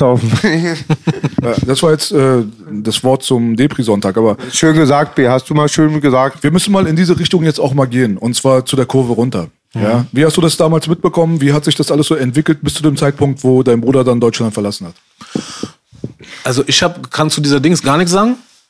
Also wenn irgendwann jemand das dann, man hört ja immer so eine Radikalisierung und dies, das. Ich kann dazu nichts sagen, weil ich habe es nicht so erlebt. Ich habe das nicht so mitgekommen. Ich habe nicht irgendwie den, die, er ist nicht zu mir gekommen oder hat gesagt, das ist alles schlecht, du darfst das nicht machen, du kannst das nicht machen. Null. Gar nicht. Nicht in einer, nicht im, gar nicht. Null. Überhaupt nicht. Er hat mir nie gesagt, er hat gesagt, es wäre schön, wenn du mich vielleicht ab und zu mal freitags in der Moschee begleitest. So, das waren die Anfänge. Und äh, ich muss auch dazu sagen, ich und mein Bruder haben uns äh, früher, wo ich noch jünger war, nicht so nicht so gut verstanden. Wir konnten uns nicht so. Ich konnte mit ihm nichts anfangen und er konnte mit ihm nichts anfangen. Ich habe ihn gehasst dafür, dass er, äh, dass ich nie irgendwas machen durfte, dass ich dort nicht hin durfte, ich durfte dort nicht hin durfte, ich durfte dort, ich durfte gar nichts. Ich habe ihn gehasst dafür. Er hat mich dafür gehasst, dass ich immer seine Sachen angezogen habe. Was er mir immer verboten hat. Zieh nicht meine Sachen an, immer zieh mich meine Sachen an, zieh nicht deine Sachen an. Es ging jahrelang, jahrelang. Mein, einmal haben wir, das, nur wegen Anziehsachen haben wir uns einmal, was heißt geprügelt? Er hat mir, er hat mir einen Tritt gegeben, ich habe ihm auch einen Tritt gegeben, habe ihn ins Gesicht gehauen und bin abgehauen. so, das war das einzigste Mal, dass wir mit bösem Blut sozusagen uns irgendwie äh, äh, physisch auseinandergesetzt haben. Das Dann habt ihr aber eine sehr gute History dann. Miteinander. ja, später war, nur, später war nur im, im, im, im- im Training, dass wir dann im Training miteinander trainiert haben, zusammen, um zusammen halt besser zu werden. Kannte kein eigentlich, wo so ein krasses brüderliches Verhältnis war, wie die Zeit, wo wir abgegangen haben, du und dein Bruder. Das ist aber auch erst später entstanden, ich ja. wo ich älter geworden bin Klar. und wo ich dann gewisse Sachen verstanden habe, warum mein Bruder mich so da rausgehalten hat. Ich wusste das nicht. Später habe ich es dann erkannt. Er wollte War einfach. so stolz, dass du nicht im Knast warst. Hat er drüber gerappt und mir jedes Mal erzählt. Weißt du, wie viele mir gesagt haben? Auch Inon hat mir gesagt, er hat mir gesagt, dein, mein, dein Bruder hat immer so gut von dir geredet. Er hat dich immer, er war so stolz. Er hat, äh, viele Leute haben mir gesagt, er hat immer von dir so, so geredet. Und selbst Inon hat mir gesagt, "Nö, lass mal deinen Bruder auch mitnehmen und da mitnehmen. Nein, er ist nicht so wie wir. Er, er kommt nicht damit. Warum nicht? Er ist doch auf was? Nein. Einmal gab es so eine Geschichte, wo wir der Westen Der rollt. wollte dich schützen, Bruder. Ja, Immer. der, als wir der Westen rollt gemacht haben, konnte man das sehen. Die alten ähm, Gefühle wurde alles verbietet. Nämlich wir sind bei Joker F im Studio, machen Mhm. der Westen rollt. An den Abend meinte Joker F, du, ich bin ja nicht Ghetto, jetzt bin ich Ghetto. Da waren alle in sein Studio da. Und dann kam Deso auf einmal so. Und er war schon, wir waren auf Augenhöhe, er war trotzdem älter, aber das hatten wir nie. Aber er auf einmal macht er so, hat uns geprankt. Der Track kommt nicht raus. Wir gucken so, hä, voll der geile Track, der Westen rollt, wenn ich nicht dabei bin. Aber dein Gesicht, man konnte schon sehen, den Fall gab es schon mal, wo es nicht ironisch war und das ist der Big Bro. Ich dachte jetzt wirklich, es will er mir Weißt doch, da hat er gesagt, nur wenn ich nicht dabei bin. Genau. Er ich dachte jetzt so, will er nicht, dass ich jetzt, äh, dass ich, dass ich jetzt, dass ich jetzt so ein, so ein Lied mache so? Ich dachte wirklich, er kommt jetzt und sagt mir, nein, du kannst doch nicht rappen. Ich dachte das so, weil ich hab's mit ihm aufgenommen, sag alles klar so und dann irgendwann sagt er mir, der kommt so nicht raus. Ich sag, wie? So. Mir ist alles entglitten. Ich habe mir voll die Mühe gegeben, weißt du so. Erstmal bei Joker F und so auch, also auch, er hat mich auch ein bisschen so gequält nochmal und das ist nicht. Und ich habe dann gemerkt, ah, ich habe das zwar so in mir drinne, wenn ich den Text gelesen habe und die Musik gehört, habe ich das so gerappt. Aber wenn ich vor dem Mic stehe und atme, schaffe ich das gar nicht so zu rappen. Ich muss, ich muss umdenken. Ich muss mir andere Wörter nehmen. Ich muss andere Wörter nehmen, andere Silben nehmen, sonst passt es nicht. So, das, Ich glaube, Deso hätte jodeln können, Joker F hätte aufgenommen. ja, und, und das war dann so, und dann habe ich gesagt, okay, äh, und dann ist er, und dann habe ich das, das Ergebnis gehört und ich dachte, ja, okay, jetzt kann ich jetzt kann ich's verstehen. Jetzt kann ich's verstehen. Ja, Mann. Zu der Zeit, wo ähm, wir, wir müssen so ein bisschen die Kurve dahin finden, zu dem, was passiert ist, dass er hier auch rausgegangen ist und was danach dann auch ein bisschen passiert ist. Weil die Leute werden definitiv sagen, es kann nicht sein, dass ihr die ganze Zeit positiv von einem Menschen redet, der solche schlimmen Sachen gemacht hat. Das ist das, was man immer wieder hört, immer wieder hört, immer wieder hört. Was ich dann auch immer gesagt habe, ist, guck mal, ich rede einfach nur, was passiert ist. Ich beschönige nichts, ich verschlimmere nichts. Ich erzähle dir einfach, so und so und so waren meine Interaktionen. Das ist erstmal so, das musst du einfach so hinnehmen, weil ich verfälsche die Geschichte nicht nur, weil deine Gefühle si- sich beleidigt Das ist fühlen. auch, wäre auch nicht real. So, ich sage dir, was passiert ist. Ich habe mit dem Deso, der in Fernsehen gezeigt wurde und so weiter, und der Deso, der nach Syrien gegangen ist und was auch immer der dort gemacht hat und hier und da. Ich habe mir diese Videos zum Beispiel nicht angeguckt auch. Weil Leute haben mir Videos geschickt, haben gesagt, guck mal, was er gemacht hat. Der hat Leute ermordet, Kinder, dies, das, mit Latsche auf Leichen geschlagen oder was auch immer, alles mögliche. Ich habe mir nie sowas angeguckt, ehrlich gesagt, weil ich mir generell, ich bin prinzipiell jemand, ich gucke keine so, solche Sachen. Es geht, es soll nicht in meinen Geist reingehen. Ich habe äh, in meiner Kindheit und so weiter habe ich solche Sachen teilweise in echt gesehen, hat mir gereicht. Ich muss diese Videos nicht sehen. So, trotzdem ich erzähle nur aus meiner Perspektive. Meine Perspektive war so, der Bruder, der hat immer mehr angefangen in Kreisen zu hängen, die mit dem Islam zu tun gehabt haben, was ja per se nichts Schlechtes ist. Was auch per se nichts Gutes ist. So, das kann einfach in jederlei Hinsicht äh, sich entwickeln. Aber dann wurde das schon so ein bisschen anders. Bevor ich ihn zum Beispiel gesprochen habe, und wir haben öfters über politische Sachen und auch ein bisschen Religion und dies, das uns unterhalten, bevor er das Land verlassen hat, weiß ich noch ganz genau, dass er sich noch so zwei, drei Monate vorher mit mir noch unterhalten hatte. So, ich weiß nicht, ob es zwei, drei Monate waren, hakt mich jetzt nicht fest, aber der hatte mich, sich mit mir darüber unterhalten, wie die Welt so funktioniert und was wirklich los ist. Und ich muss dir ganz ehrlich sagen, ich dachte mir, okay, Motherfucker, du hast den Durchblick, Alter. Also wo auch immer der rumgehangen hat, zu einer gewissen Zeit, bevor dann auf einmal andere Sachen gekommen sind, wo ich dachte, hä, was, was redest du? So, weißt du so? Da hat er anscheinend, ich weiß nicht, wie dieses Hopping war, von, wie er von Punkt A nach B nach C nach D gekommen ist. Ich weiß halt, dass er durch äh, gewisse Leute, Kurden und so weiter, auch von uns teilweise zum Islam dann gekommen ist, dann mit diesem schiitischen Islam und dann hat er sich das Schwert ja auch tätowieren lassen und so weiter. Und später ist es dann wirklich so gekommen, dass er dann schlecht zum Beispiel über die Aleviten geredet hat und das haben die Leute bei uns im Bezirk mitbekommen, weil Hussein mit denen er rumgehangen hat, aber auch natürlich Orienteck und so, beste Grüße an Eran und seine Familie Ja. und so. Weißt du so, da sind die dann auch gekommen und haben ihn dann auch gesucht und wollten ihn dann auch dann zur Rede stellen, deswegen, weil er gewisse Sachen gesagt hat, die krass unter der Gürtellinie waren in Bezug auf Aleviten. Und Vorher hatte ich aber mit ihm gesprochen, da war er sehr klar bei Bewusstsein und hat mir internationale Sachen zum Beispiel auch erzählt, die heutzutage ähm, nicht mehr als Verschwörungstheorie gelten, sondern die bewiesen sind. Wo es halt Operationen gab vom Westen und so weiter, die anderen Leuten zugejubelt wurden. Sachen, die du in ganz normalen historischen Büchern von Daniele Ganser heutzutage lesen kannst. Da dachte ich mir, krass, Alter, der Bruder, der hat sich mit Sachen auseinandergesetzt, weil ich war derjenige, der dafür bekannt war, diese Scheiße zu labern damals. Und es hat sich alles cool angehört. Es hat sich alles nachvollziehbar angehört. Dann kam diese Aleviten-Sache und ich dachte mir, das klingt nicht so wie das, was du mir vor kurzem erzählt hast. Anscheinend fickt jemand in dein Gehirn rein. Aber es kann nicht derselbe sein. Vielleicht, wie ich es mir gedacht habe zu der Zeit, ich weiß es nicht genau, ich war ja nicht dabei, ist, er hat sich von dem Wissen abgeholt, hat sich mit denen unterhalten, so wie du gerade gesagt hast, wie er vom Bezirk zu Bezirk und Hut zu Hut, hat er wahrscheinlich auch verschiedene Glaubensgruppen und Konzepte und so weiter, hat er abgecheckt, weil die haben sich teilweise einfach widersprochen, krass, weißt du, die Sachen, die er gesagt hat. Und so dachte ich mir, irgendwie, der ist auf dem, der ist auf einem komischen Film. So. Und dann kam es dann halt so, dass die Jungs aus Kreuzberg und so, vor allem hier halt, äh, gar nicht gut auf ihn anzusprechen waren, weil er halt gewisse Sachen gesagt hat, vor allem in Ale- alevitische, weil der alevitische Kulturverein, Bruder, der ist hier in Kreuzberg. Wir haben hier ganz viele Leute von dort. Und da war das dann so, dass er sich so aus Kreuzberg ein bisschen entfernt hat. Dann hat man weniger von ihm gehört und dann habe ich gehört, ist er raus. So, das ist das, was ich mitbekommen habe. Alles andere kenne ich aus dem Fernsehen. Hm, Ja, Das alles andere kenne ich aus dem Fernsehen. genau. Ähm, Eine Frage vorweg. ja. Wie safe kann man sowas überhaupt fragen? Ich will dir nicht auf die Füße treten. Wie safe ist es überhaupt, dass dein Bruder wirklich von uns gegangen ist? Weil es gab so oft diese Meldungen, er ist gestorben, dann hieß es dann doch nicht, dann dies, dann das. Ich, dieses Hin und Her ging ja auch eine ganze Weile. Das ging, ich, ich glaube, angefangen hat das 2013, Ende 2013 war das, glaube ich, das erste Mal. Und dann war das so immer alle Jubeljahre wieder.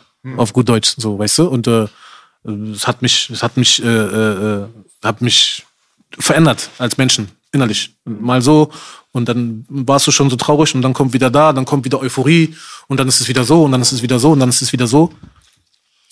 Es ist aber zu mir jemand herangetreten, 2018, und hat mir gesagt, Bruder, ähm, ich will dir nur sagen, dein Bruder ist von uns gegangen. Ich habe alles probiert. Also unter Tränen hat er es mir gesagt. Ich habe Auge in Auge mit ihm äh, geredet. Ich habe äh, gesagt, äh, wir haben alles probiert, seinen Leichnam aus diesem Land rauszukommen, rauszubekommen und nach Libanon zu bekommen. Weil dort kann man, hätte- könnte, hätte man hingehen können, sag ich mal so. Haben sie aber nicht geschafft. Das, was, was, das war das, was ihn sehr beschäftigt hat.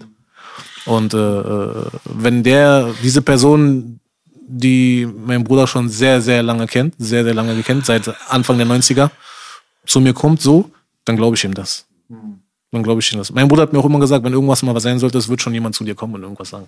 Und da ihr wolltet auch, dass ihr, ihr die Grabstätte nicht offiziell macht, weil ihr die Sorge hattet, dass es eine Pilger, ein Pilger, wie nennt man das, ein Pilgergrab wird, ne? Na, es- es könnte sein, dass es dann äh, äh, es gibt ja immer irgendwelche ähm, Leute, die dann äh, meinen, ähm, die dann hinkommen meinen und dann, äh, weißt du, als wenn du weißt, dass Hitler dort begraben ist und du hast irgendwelche Vollidioten, die dann da hingehen. Genau. Weißt du? Du wolltest sowas nicht haben und so. So wie sie es mit Osama Bin Laden haben. Sie haben ihn auch einfach auf dem See, äh, weißt du, damit es keinen Ort gibt, wo die sozusagen einen Wallfahrtsort haben, wo die hingehen können, weißt du? Die haben ihn probiert, aus diesem Land rauszukriegen, seinen Leichnam nach Libanon probiert zu bekommen, hat nicht geklappt. So, das hat er mir gesagt. Er hat sich dafür, er hat bei mir geweint, er hat sich dafür entschuldigt. Ich habe gesagt, ey, so, du brauchst da nicht, du hast, brauchst dich gar nicht zu rechtfertigen. Und so bist du auch nicht da. Du bist ja hier. Was kannst du von hier schon machen? So. Und das war der Zeitpunkt, wo ich mir klar war, wo ich wusste, okay, jetzt kannst du, sag ich mal, damit abschließen. Jetzt kannst du, weil das ging vorher nicht. Wir haben uns am Schluss gar nicht mehr verrückt gemacht, wa? Wir hatten dann das Abkommen, dass wir darüber nicht reden. Du hattest Genau. mir einmal noch ein Bild geschickt von der einen Schule, was ziemlich, wo, wo ich da wieder mit meinem verpeilten Kopf dachte, das ist irgendwo in Europa, weil es sehr grün aussah. Und genau das war das letzte Bild. Und es war ja dann einmal ist er querschnittsgelähmt gewesen, nicht Nee, querschnittsgelähmt. er war aber halbseitig nach dem, er war halbseitig nach diesem einen, ähm, das war ja das, das, das erste Mal, Da? wo er dann äh, äh, dort verletzt hat. Der hat ja auch so eine, äh, von hier bis hier so eine große äh, Narbe gehabt über den Kopf rüber, Aber das war weil nicht die Folgen, ne? Die Folgen waren dann ein anderer Einsatz, ne? Der, von der Todesursache. Das war das, das war nicht das. Nein, nein, das Ja, war genau. das war dieser das war dieser erste Angriff, der ähm, 2013, glaube ich, so durch die Medien ging, wo die dann, es gab, glaube ich, sogar ein Video, wo die ihn getragen haben, wo die gesehen haben, dass er Blut überströmt, da gab es sogar ein Video. Irgend so ein Gebäude, was Ja, äh, kaputt gegangen genau. ist. Genau, genau, Genau. genau, genau. Da haben die so eine Bombe draufgeschmissen Ja. auf das, äh, auf, auf dieses Gebäude. Und äh, ja, und danach äh, kam mir das, wo man ihn gesehen hat, ziemlich dünn. In so einem Anzug, wo er dann saß, auf so einem Dings, Hintergrund hast du halt äh, die Landschaft gesehen. Dann auf der einen Seite war dann so eine AK 47, stand dann da und da hat er geredet. Also er war auch halbseitig eine Zeit lang, eine lange Zeit äh, gelähmt gewesen. Und äh, ja, und das war, das war auch der, das war auch ein ganz wichtiger ähm, Knackpunkt, wo du äh, gesehen hast, dass das mit ihnen auch was gemacht hat. So, das war danach nicht mehr, es war danach nicht mehr gleich. So, davor äh, hat man immer noch gesehen, aber diese gibt's nicht mehr, diese Videos. Äh, äh, ich habe noch ein paar Bilder zu Hause oder sowas, weil ich noch ein paar Bilder hatte, wo die dann äh, äh, Kinder, wo die Süßigkeiten verteilt haben und es gab auch Videos, wo die dann so Wasser. Wasserversorgung für die Leute da gebaut haben und äh, Stromversorgung gemacht haben und Generatoren gebaut haben und so die Infrastruktur probiert haben, ein bisschen zu machen. Das gab's danach nicht mehr. Das, es gab's danach nicht mehr. Danach waren andere, da hast du ihn gesehen, ähm, mit, äh, mit Militärkleidung irgendwo langlaufen und äh, das war dann danach so, also ich kann, ich weiß nicht, was es jetzt war, aber die Intention, warum, was er mir erzählt hat, dass er äh, das Land verlässt, es gab ja diesen Konflikt auch damals in, Syrien. mit, mit, mit Gaza, nein, ich vorher schon, wo dieser Krieg war in Gaza, wo ich mit ihm dann äh, äh, diese Spendenaktion gemacht habe. Ich weiß gar nicht, welches Jahr das war, 2007. Acht war das gewesen. Ich habe mit ihm so eine Aktion gemacht, da haben wir Geld gesammelt für die, also als als Spenden und so, damit die da ähm, humanitäre Hilfe, äh, Hilfe leisten können in Gaza. Das war, glaube ich, wieder so ein dieser krasse, also da sind, das habe ich auch das erste Mal, dass er mir Bilder gezeigt hat. Ich habe gesagt, ich will es gar nicht sehen, ich kann es, ich kann es nicht äh, angucken so. Meint ja, das sind aber so ist das aber, hat er gesagt. Da sterben Menschen und äh, keiner guckt hin. Und äh, ja, und dann habe ich gesagt, okay, ich bin ja dann auch mit ihm öfters beten gegangen und wir haben probiert, mehr Zeit miteinander zu, äh, zu, zu verbringen. Und äh, ich habe mir dann diese Sachen auch angeguckt und äh, ja, dann haben wir halt diese Spende auch gemacht für Gaza und so. Er hat da sogar, glaube ich, so einen, so einen kurzen A Cappella gemacht und so für, für, für Gaza, warum das da so ist. Und ich glaube, wir haben sogar 5000 Euro oder so, haben wir, glaube ich, zusammenbekommen und haben das dann sozusagen den Leuten dort zukommen lassen und so.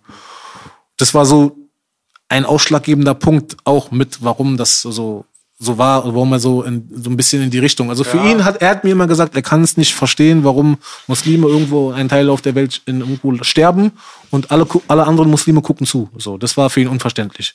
Er war auch eher immer, das war nicht falsch, das wusste ich immer, das ist echt so, er war sehr sensibel, was so Kinder angeht, Gewalt Ja, ja. gegen Kinder, Kriege, Ja. war oft beim Thema bei mir. Ich, ja, ich kann mich an ganz viele so Sachen erinnern, dass er da immer sehr sensibel war und hat mir auch sehr viel bedeutet, auch, Mhm. dass die Kinder immer in den Hoods auch mit ihm waren und Genau. Kinder, er war immer kinderfreundlich, egal wo es war. Auch wo wir, wenn wir Kampfsport, dann er immer mit Kindern und so, hat ihm immer sehr viel Spaß es gemacht. gibt auch noch Lieder, wo er das anprangert, dass an Weihnachten Bombardements gibt und gibt Genau, aber genau. das ist noch das Mindset, wie ich ihn halt kennengelernt habe Genau. und geschätzt habe. So kennen ihn alle. Was, was war die Motivation, soweit du weißt, äh, mit der Geschichte mit Syrien dann? Davon weiß ich gar nichts. Also ich- das war das äh, von der Hinsicht war überhaupt wusste ich gar nichts. Von der hat mir nie erzählt, dass er nach Syrien will. Das war von von was ich wusste überhaupt nicht sein Plan, dort runterzugehen. Also ist deiner Meinung nach kurzfristig entschieden worden, oder was? Äh, äh, was heißt meiner Meinung nach? Ähm, irgendwann in den Jahren und sowas äh, kriegt man ein bisschen andere Sachen mit von irgendwo anderen Ecken, auch von anderen Leuten. Und dann äh, sagt der eine dir so, ja, es gab Unstimmigkeiten teilweise untereinander. Und dann gab es das Lager und es gab das Lager. Für welches entscheidest du dich? Gehst du dahin oder gehst du dahin? Und vielleicht war es eine falsche in dem, in dem Moment vielleicht eine emotionale, manchmal hat man ja emotionale äh, äh, Reaktion oder äh, Entscheidungen, die man trifft, die man im Nachhinein bereut. Wurde es offiziell eigentlich, äh, ist es offiziell? Ich habe mich irgendwann, ich sag dir ganz ehrlich, ich habe mich mit den Details von der Sache nicht auseinandergesetzt, weil irgendwie hat es, irgendwie hat es wehgetan.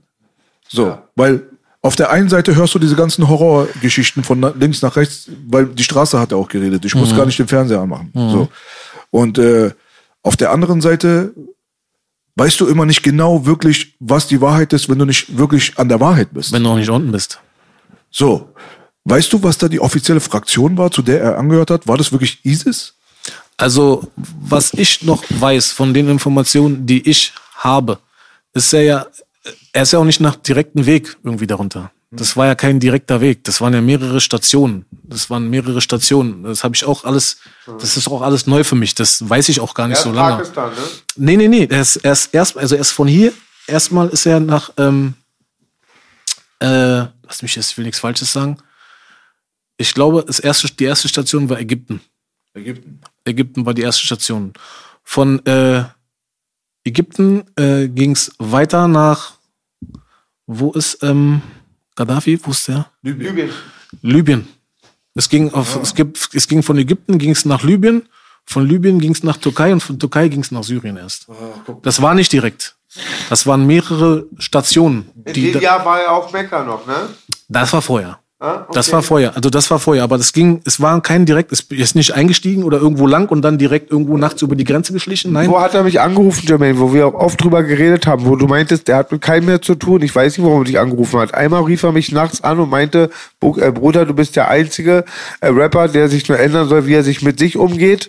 Und weißt noch, wurde, meines Erachtens war es doch Martin. Ich, ich kann es dir nicht 100% sagen. Ich kann es dir nicht 100% sagen. Ich weiß nur, dass es nicht die direkt, es war keine direkte äh, äh, Reise irgendwie geplant nach Syrien. Es war, also ich habe mit ihm geredet und äh, er hat mir gesagt, er möchte auf jeden Fall erstmal mehr über den Islam wissen.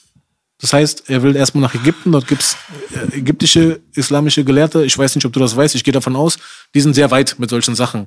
Es gibt da sehr viele äh, Koranschulen und sowas, wo du wirklich über den Islam viel lernen kannst. Und äh, Ägypten ist da so eine Hochburg. Hochburg. Es gab ja damals auch äh, ägyptische Bibliotheken und sowas. Es, es ist sehr, sehr weit, was das angeht. Und er wollte dahin. Was jetzt genau da passiert ist, kann ich dir nicht sagen. Also äh, auf jeden Fall ist er von da nach, äh, nach Libyen. Es kann sein, dass noch ein Land dazwischen war, aber dann auf jeden Fall nach Türkei, soweit ich weiß, und dann weiter nach Syrien.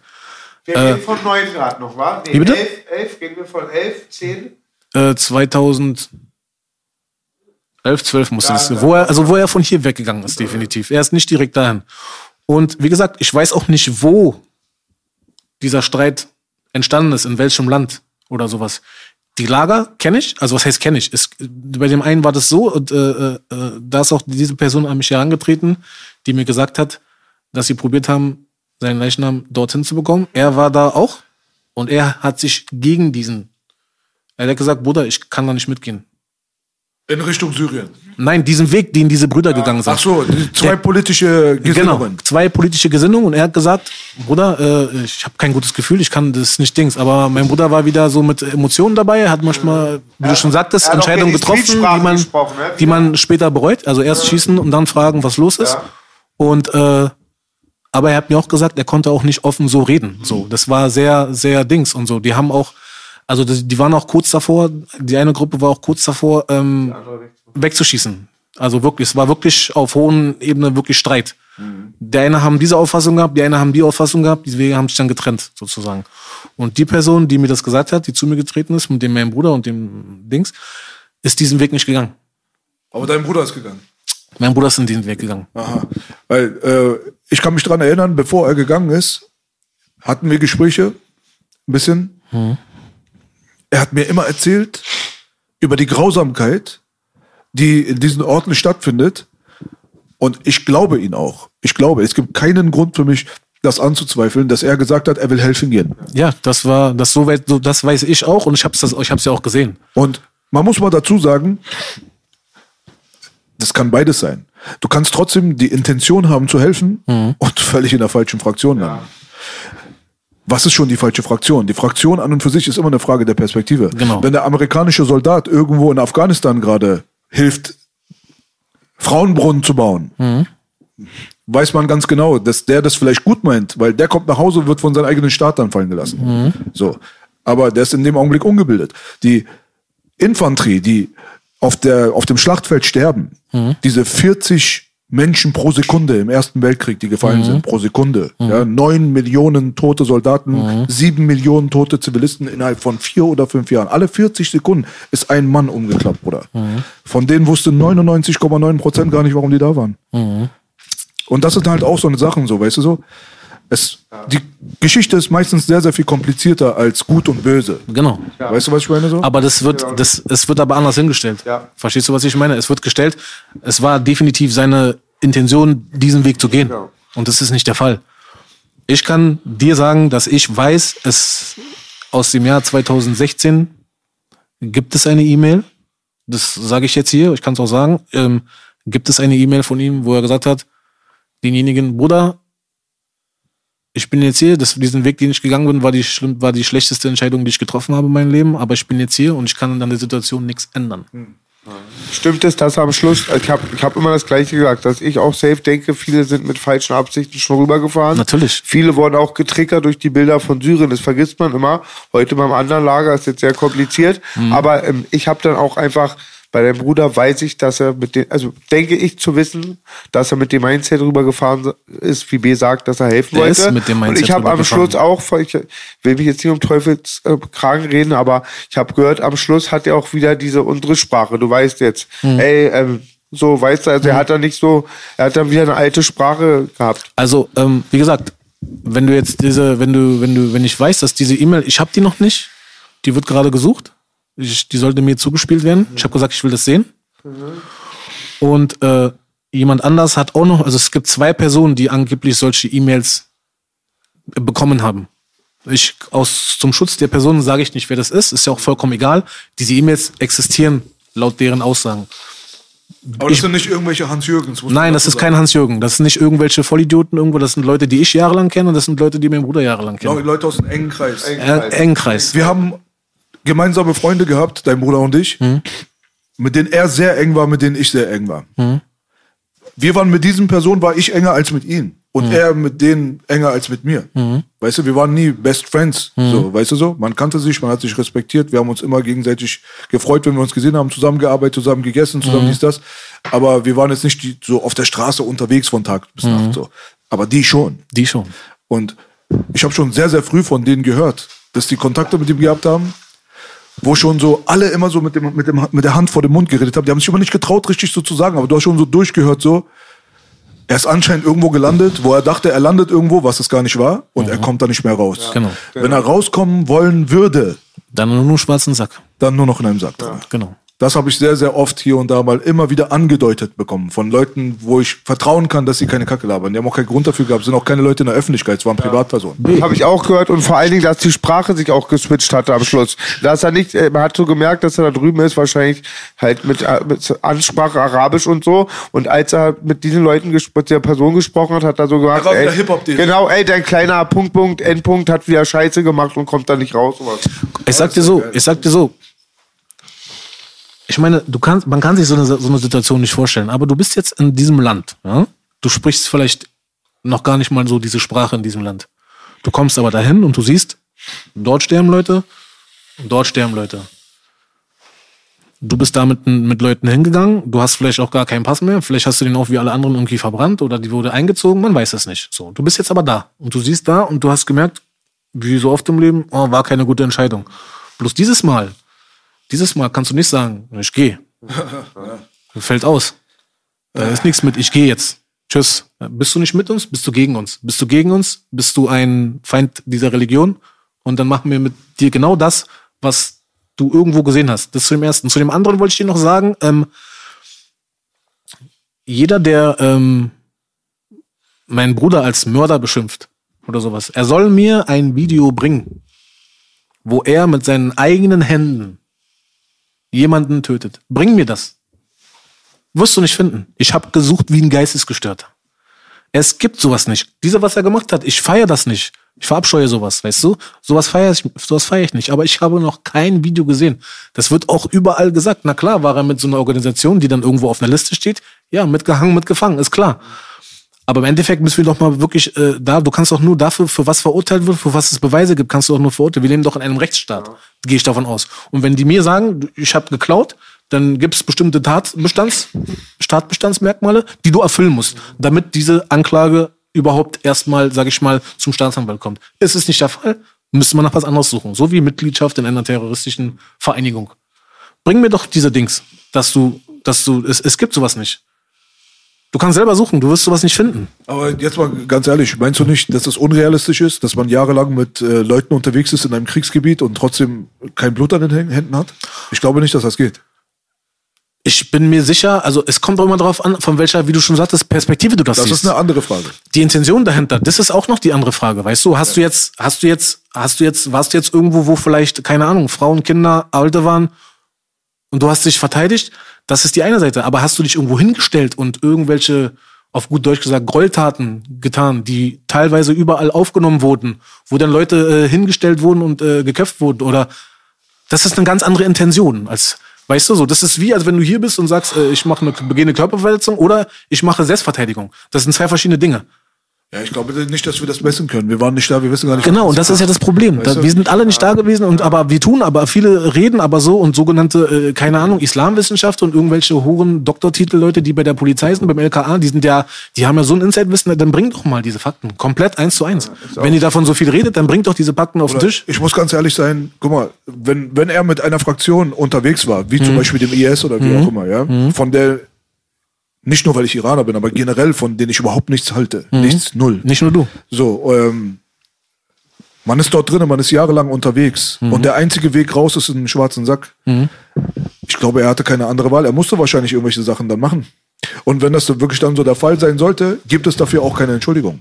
Gibt's auch nicht. Gibt es auch nicht. und Gibt's da auch gibt es auch gar nichts gut zu reden, weil diese Leute, die haben auch Familie gehabt, diese Opfer, die haben Natürlich, auch 100%. ein- So, und dann soll dieses Gespräch hier nicht so aussehen, als wenn man irgendetwas relativieren will. Ich will gar- Aber ich kann nicht sagen, was genau los war. Das ist mein Problem. Ich kann es auch nicht sagen und ich kann aber nur von mir aus sagen, für mein, ich rede jetzt nur für mich, solange mir jemand nicht 100% sagen kann, er hat aufgrund, weil er, ähm, keine Ahnung, auf, weil er äh, einen Hass auf Jesiden hat oder sowas und hat er da so, das, das, das bring mir das. Ja, okay. Du musst immer relativieren, so, weißt du, natürlich, diese Organisation war für den Arsch.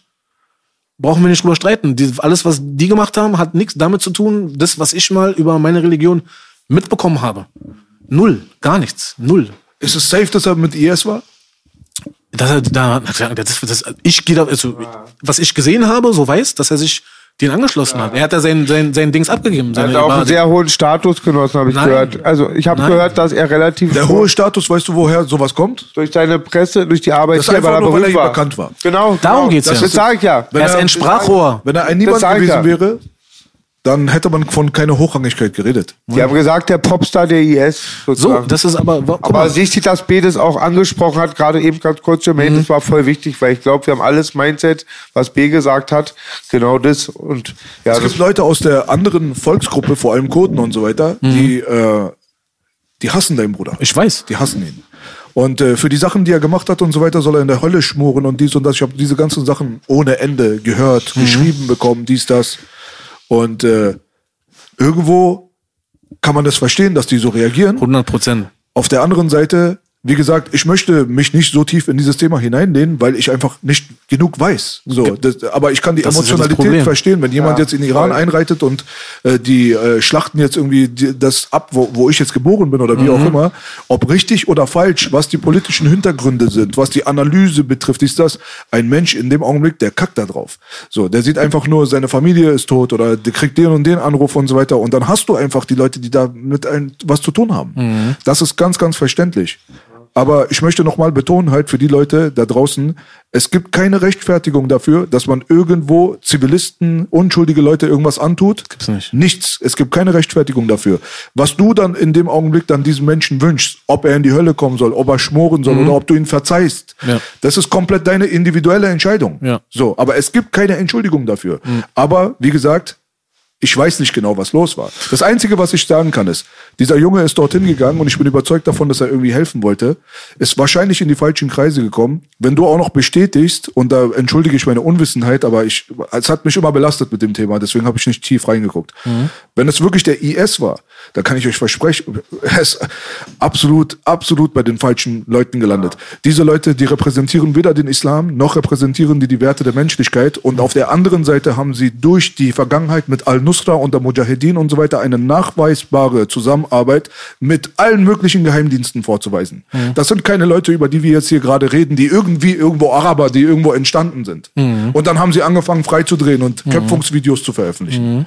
Diese Story ist sehr, sehr viel tiefer, als das den Leuten gefällt da draußen. Das muss man dazu sagen. Ja. Und die Leute, die Leute wie dein Bruder und so weiter in den Medien instrumentalisiert haben, nach der War on Terror, Mhm. ja, so, wo man ja die ganze mittelöstliche Welt als Terroristen dargestellt hat, das war ja zu der Zeit sehr sexy, dann so jemanden zu haben. Mhm. Klar. Das hat sehr, sehr viel Spaß sehr gemacht. attraktiv. Gut gesagt. Richtig. Gut Sehr und das attraktiv. darf man auch nicht vergessen. Diese Story geht viel, viel tiefer als die einzelne individuelle Emotion von uns allen. Ob du ein Betroffener bist oder ob du jemand bist, der Sympathisant dieser Mhm. Gruppe war oder wie auch immer. Ich würde mal behaupten, 90 Prozent von allen Leuten, die sich mit diesem Thema auseinandergesetzt haben, wissen noch um einiges weniger als ich darüber. Ja. Aber reden tun viele gerne. Ja, das ist das Stimmt, und Problem. ich glaube auch bei den Themen habe ich selbst Sehr allein, schwierig. Beate schon schlau gemacht, dass er manchmal noch nicht reingeht. Ich habe da bestimmt schon 100 Liter Tränen verheult, du Millionen Liter. Mhm. Aber erstmal geht's ja auch kurz um dich. Ich finde schön, dass du richtig stabil da rausgekommen bist. Applaus an dich, Jermaine. Ich hätte ja auch nicht, Bruder. Bei der Scheiße, ich habe deinen Bruder geliebt, aber es war dein leiblicher Bruder. Mhm. Und äh, ich habe schon Leute wegen kleinere Sachen abschmieren sehen. Ich hätte es dir auch verziehen, Mhm. aber ich sehe dich gerne stabil mit deinem Truck rumfahren. Jermaine, Baby. Bruder, Der Reads Bruder. Game, Motherfucker. Verheiratet, drei Kinder. Was fürchtet, und er fürchtet nur Gott und das Boogie um halb eins bei Anruf. Genau, das fürchte Das ich. ist leider wirklich die tatsächliche Wahrheit. Ähm, das ist ein sehr guter Bogen zu dem, was ich dich dann fragen würde. Wie bist du denn mit den Anfeindungen umgegangen? Ich kann mir vorstellen, ich habe Anfeindungen bekommen, obwohl ich gar nichts großartig damit zu tun gehabt habe. Aber alleine, dass man mal eine Story erzählt hat von früher, reicht schon. Redet noch einmal gut über ihn und wir machen dies und das. Ja, ja, komm. So. Aber wie ist es so als der Bruder, der leibliche Bruder, vor allem zu der Zeit, wo die Medien Propaganda nicht, wo die Berichterstattung, die sehr einseitige, sagen wir mal, Berichterstattung, ja, wo die immer wieder deinen Bruder irgendwie als zentralen Punkt hier in Deutschland hat. Da kommen doch bestimmt Leute auf der Straße auf dich zu, du kriegst bestimmt Mails, dies, das. Was war da los? Also, äh, ich habe ähm, ich habe ja kein, ich habe ja weder Facebook, noch habe ich Twitter, noch habe ich TikTok, noch habe ich Instagram, ich habe gar nichts. Ich habe mich da vor ein paar Jahren irgendwann auch deswegen, aber wegen ganz anderen Gründen noch, äh, habe ich mich da von abgekapselt. Muss auch sagen, ich fühle mich ganz wohl damit. So, mir geht's gut, ich vermisse das nicht. Aber das waren diese Plattformen, weil ich das, weil ich ja Facebook hatte. Ich habe da über von anonym, ich weiß nicht wie viele. Keine Ahnung. Ja, dein Bruder ist das, das, wenn wir dich sehen, wir, wir machen so, wir machen dies, wir machen das, ja, weißt du so. Das habe ich. Das war dann so diese, diese Seite, die von irgendwelchen Leuten waren, die auf gut Deutsch nicht die Eier in der Hose haben, ihr Gesicht zu zeigen, so, sondern immer, du kennst ja diese Internetgangster, sagen wir mal, die schreiben, ich mach das, ich mach dies, ich mach jenes, ich mach das, ich mach so, ich mach so. Ich gebe da keinen Wert drauf, so. Ich, so. Das war die eine Seite. Die andere Seite war dann die, dass dann äh, Leute, äh, Medienvertreter, dir, eigentlich kann ich schon sagen, auflauern. Wenn du, wenn du, wenn du dann zu Hause schläfst und äh, auf einmal klingelt's bei dir und du gehst ran und sagst, ja, ja, hier ist, ähm, keine Ahnung, äh, der und der Verlag und wir würden gerne mit Ihnen über Ihren Bruder reden und so, wir würden, so, das ist dann die Seite, dieser Terror. Anrufe, keine Ahnung, wo die meine Nummer her hatten, diese Anrufe, die kommen. Ich habe teilweise Leute in meiner Straße gehabt. Ich habe unten so einen arabischen Friseur gehabt. Die haben schon gesagt, du weißt gar nicht, wie viele Leute wir schon hier weggeschickt haben. Wir haben schon gesehen, die steigen aus mit Kamera, gehen in deine Richtung und sagen, ey, hier gibt's nichts, ihr könnt gleich wieder gehen. Besser geht hier. Diese Gegend ist hier nicht gut für euch, dass ihr hier so. Du musst dir vorstellen, ich habe dort in der Straße gewohnt, Lüder noch reden wir, ne? Lüderstraße, Hochburg Code. der Koden in Spandau. so, ja. Das ist die Hochburg der Koden in Spandau. Das darf man nicht vergessen. Dort haben mir alle den Rücken freigehalten. So, w- weißt du, dort hat mir, niemand hat mir da gesagt, dein Bruder ist dies, sondern alle waren hinter mir, haben hinter mir gestanden, alle haben hinter mir gestanden. Niemand hat mich dafür verurteilt, was äh, ein Familienmitglied angeblich unter der einseitigen Berichterstattung, die damals so war, gemacht hat. Ob stimmt oder nicht, weiß nur Gott, das können wir nicht beurteilen. Auf jeden Fall waren die Leute, die da waren, die haben hinter mir gestanden und die haben die Leute reihenweise weggeschickt. Ob Ich habe das- mir auch manchmal als dein Freund einen Kopf gemacht, ob du den Shitstorm für die Taten dein, oder der Anschuldigung deines Bruders abbekommst. Und cool, dass im Nachhinein habe ich mich ja immer erkundigt, nie irgendwas Richtiges Nein. passiert ist. Aber wie, wie kommt es zum Beispiel, dass vor allem äh, Lüder Kiez und so weiter, da kennst du bestimmt auch ganz viele andere Leute hier in Berlin, muss ja nicht nur dieser Kiez sein, aber Kurden, Aleviten, Jesiden, was auch immer, ja, Schiiten, was auch immer. Ähm, wie waren da die Gespräche? Weil ich weiß, dass viele Leute einen absoluten Hals Hass auf deinen Bruder gehabt haben eine Zeit lang. Weiß ich. Viele Leute können auch nicht so differenzieren, die sagen auch nicht vielleicht, ey, guck mal, der ist so sein eigener Mensch, so, weißt du so? Ich weiß. Sollte das auch gewesen sein, dass das alles auch wahr ist, aber äh, der hat vielleicht gar nichts damit zu tun, so. Weißt du so? Wie war da, wie war da so die Stimmung auf der Straße von den Leuten? Also ich kann dir ehrlich sagen, auf der Straße habe ich äh, gar nicht irgendwie irgendwelche Anfeindungen so bekommen. Habe ich nicht gehabt. Die meisten, die meisten, die meisten Anfeindungen habe ich eigentlich äh, vom Staat bekommen. Vom Staat. Direkt vom Staat. Ob es äh, äh, der Staatsschutz ist, weißt du? Oder ich äh, nach dem Tod von meinem Vater, also, äh, sein Wunsch war es, dass ich meinen, äh, den ich ja, der schon abgelaufen war, meinen Pass nochmal mache und dann, weil er gesagt hat, ich habe einen Fehler gemacht, ich habe dir nie deine Familie gezeigt, die du drüben hast, du hast eine große Familie, tu mir den Gefallen und sowas, wenn ich nicht mehr da bin, ähm, guckt mal nach und so, da sind ganz viele so, ich kann dir auf jeden Fall sagen, in die und die Richtung kannst du gehen und dann kannst du mal Dings. Ich habe ähm, im Februar ist mein Vater verstorben. Ich habe, glaube ich, zwei Monate später habe ich meinen Pass beantragt. Im Konsulat bin hingegangen, ganz normal, mit meiner Geburtsurkunde. Alles cool, alles abgegeben. Das ist meine Geburtsurkunde. Das Geld bezahlt für den Pass. Muss ja immer so, ein- so, ein- so ein Fein bezahlen sozusagen dafür. Und alles klar. Ja, dann dauert es eine Weile und dann kriegst du dann irgendwann äh, Benachrichtigungen per E-Mail und dann kannst du deinen Pass da abholen. Ja, normal gemacht.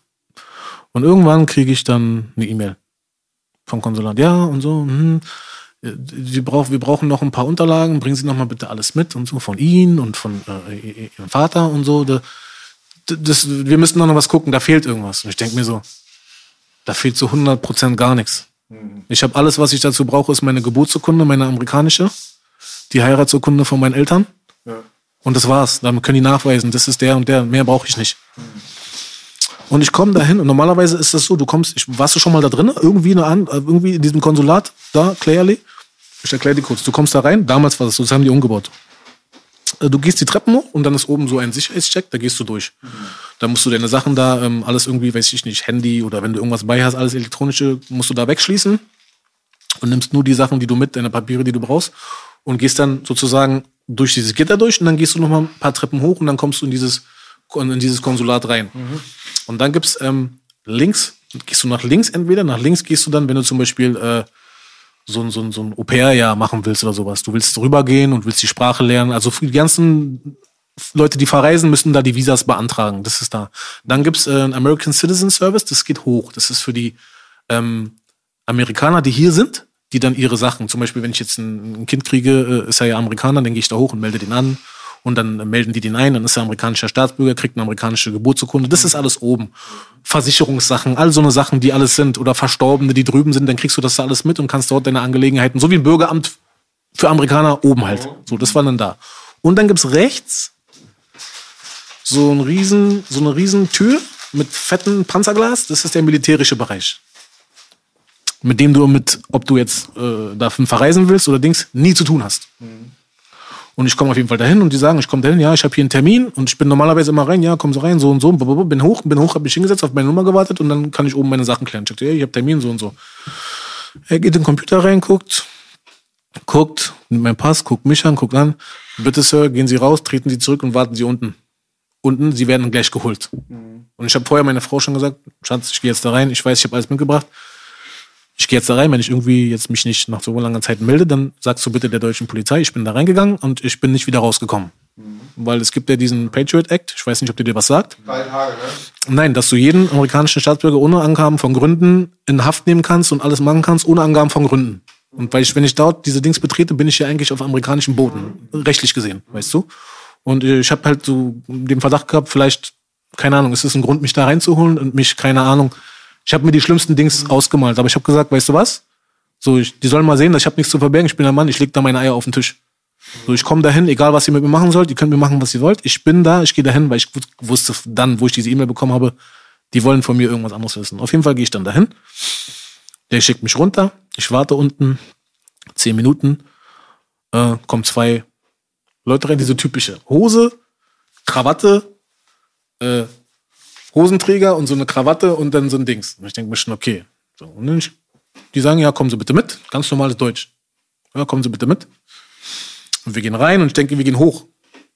Und der klopft da an die Tür und der, das sitzt immer so ein Soldat drinne, macht Tür auf und wir gehen in diesen militärischen Bereich. Ich sag, okay, hier war ich noch nicht, alles klar, so wie der Wind. Und ich da rein, die gehen in einen Raum und ich habe mir gleich gedacht, du bist jetzt hier im militärischen Bereich von denen, von den Vereinigten Staaten von Amerika. Die nehmen dieses Gespräch zu 100.000 Prozent auf mit Kameras, alles. Die werden hier alles dich aufnehmen und so. Sei so, wie du bist. Erzähl denen alles, was du weißt. Ich bin mir sicher, die wussten sowieso schon alles über mich. Die wollten nur gucken, ob ich vielleicht lüge. So, das war meine so Dings. Und ich bin rein, setz mich hin. Ja, ähm, ja, schönen guten Tag, ich bin Special Agent so und so, FBI, das ist Special Agent so und so und so und so. Äh, wir hätten da mal ein paar Fragen an Sie. Und ich so, ja, so, ich sag so, können Sie, können Sie Englisch? Und dann hat er komplett, also er hat Deutsch geredet ohne, ohne Akzent, gar nichts. Null, null Akzent. Jetzt, Nein, warum hast du Nein gesagt auf die Frage, ob du Englisch kannst? nee, ich habe ihn gefragt, kannst du, können Sie auch Englisch? Ich dachte, das ist ein Deutscher erstmal. Ich habe mich so gedacht, hä, wie kann denn ein Ach, Deutscher, ach, du hast die gefragt. Ja, ich dachte, wie kann denn ein deutscher FBI, weil ohne Akzent. Null Akzent, gar nicht, gar nicht. Ja, bla, ganz normal, richtig so. Ich sag auch so, ja, aber ich sag, ich wollte nur wissen, ob sie Amerikaner, weil sie kommen nicht so rüber, wir können doch ruhig auf Deutsch reden, kein Problem so. Ja, und ähm, das Gespräch lief halt immer Deutsch, mal Englisch, mal Deutsch, mal Englisch, so wie es halt so war. Und äh, ja, und äh, wir hätten hier ein paar Fragen und so, und sie haben das ja hier beantragt und so, und warum wollen sie das machen? Und dieses Gespräch ging satte dreieinhalb Stunden. Sie haben aber von Anfang an gesagt, sie müssen hier nicht sitzen, wenn sie wollen, können sie gehen. So, ich sag, nein, ich sitze hier, ich habe nichts zu verbergen, ich bleib hier. Sie fragen Sie mich, was Sie wollen, ich werde Ihnen das erzählen, was ich weiß. Ja, wie fangen Sie an? Ja, Schul Grundschule, Oberschule. Wer ist, welche Schule bin ich gegangen? Auf welche Schule? Wo bin ich dahin gegangen? Was habe ich gemacht? Äh, äh, bin ich verurteilt? Warum? Wegen was? Was sind das für Fotos von MySpace hier noch mit äh, mit äh, ne, mit einer Schlange in der Hand, mit einem äh, mit einem äh, palästinensischen Tuch, mit einer Waffe in der Hand, was ist das und so und hier mit was ist was ist das für Fotos? Ich sag's dir ganz ehrlich, ich habe mal Musik gemacht und ich habe da eine Figur. Ich habe da ich habe da eine eine Figur sozusagen gespielt, so. Ich musste ja irgendwas repräsentieren so. Ich sag, das sind keine scharfen Waffen, das sind Schreckschusswaffen, womit man hier äh, äh, Dings Dings und so. Ich habe da was gespielt, ähm, mein Bruder hat Gangster-Rap Musik gemacht. Ich wollte auch mit aufsteigen auf Hast das. du Gleiche? Ich sagte, gibt's doch ganz tausend andere, die machen noch ganz andere Sachen so. Ja, aber bei ihnen ist es was anderes. Ich sag, warum ist es bei ihnen was anderes? Ja, ihr Bruder, ich sag's, aber wir sind doch zwei verschiedene Personen, sage ich so. Sonst wäre ich doch gar nicht mehr hier. Sonst wären wir doch zusammen darunter gegangen. Ich bin doch hier. So, mein Vater ist gerade gestorben, so, ähm, ja, es tut uns leid. Ich sag so, ja. Und der letzte Wunsch von meinem Vater war, dass ich mal nachforsche, woher ich eigentlich komme von meiner väterlichen Seite. Das ist meine einzige, einzigste Intention. Ja, aber es kommt jetzt und so. Ich sag, wie, es ist so, warum denn jetzt erst? Ich sag so, naja, weil mein Vater gestorben ist. Vorher hat er mir nie darüber irgendwie was gesagt. Und die konnten es nicht so nachvollziehen, warum es äh, jetzt auf einmal so ist. Und ich habe denen halt alles erzählt und so und so und so. Und die meinten so, ja, äh, wir haben jetzt hier alles aufgeschrieben und so. Und wir schicken es dann rüber in, in, ins nach Dings, ins Pentagon. Dort haben wir dann Analysten, die gehen dann rüber. Und die entscheiden dann, ob sie ihren Pass kriegen oder nicht. Okay.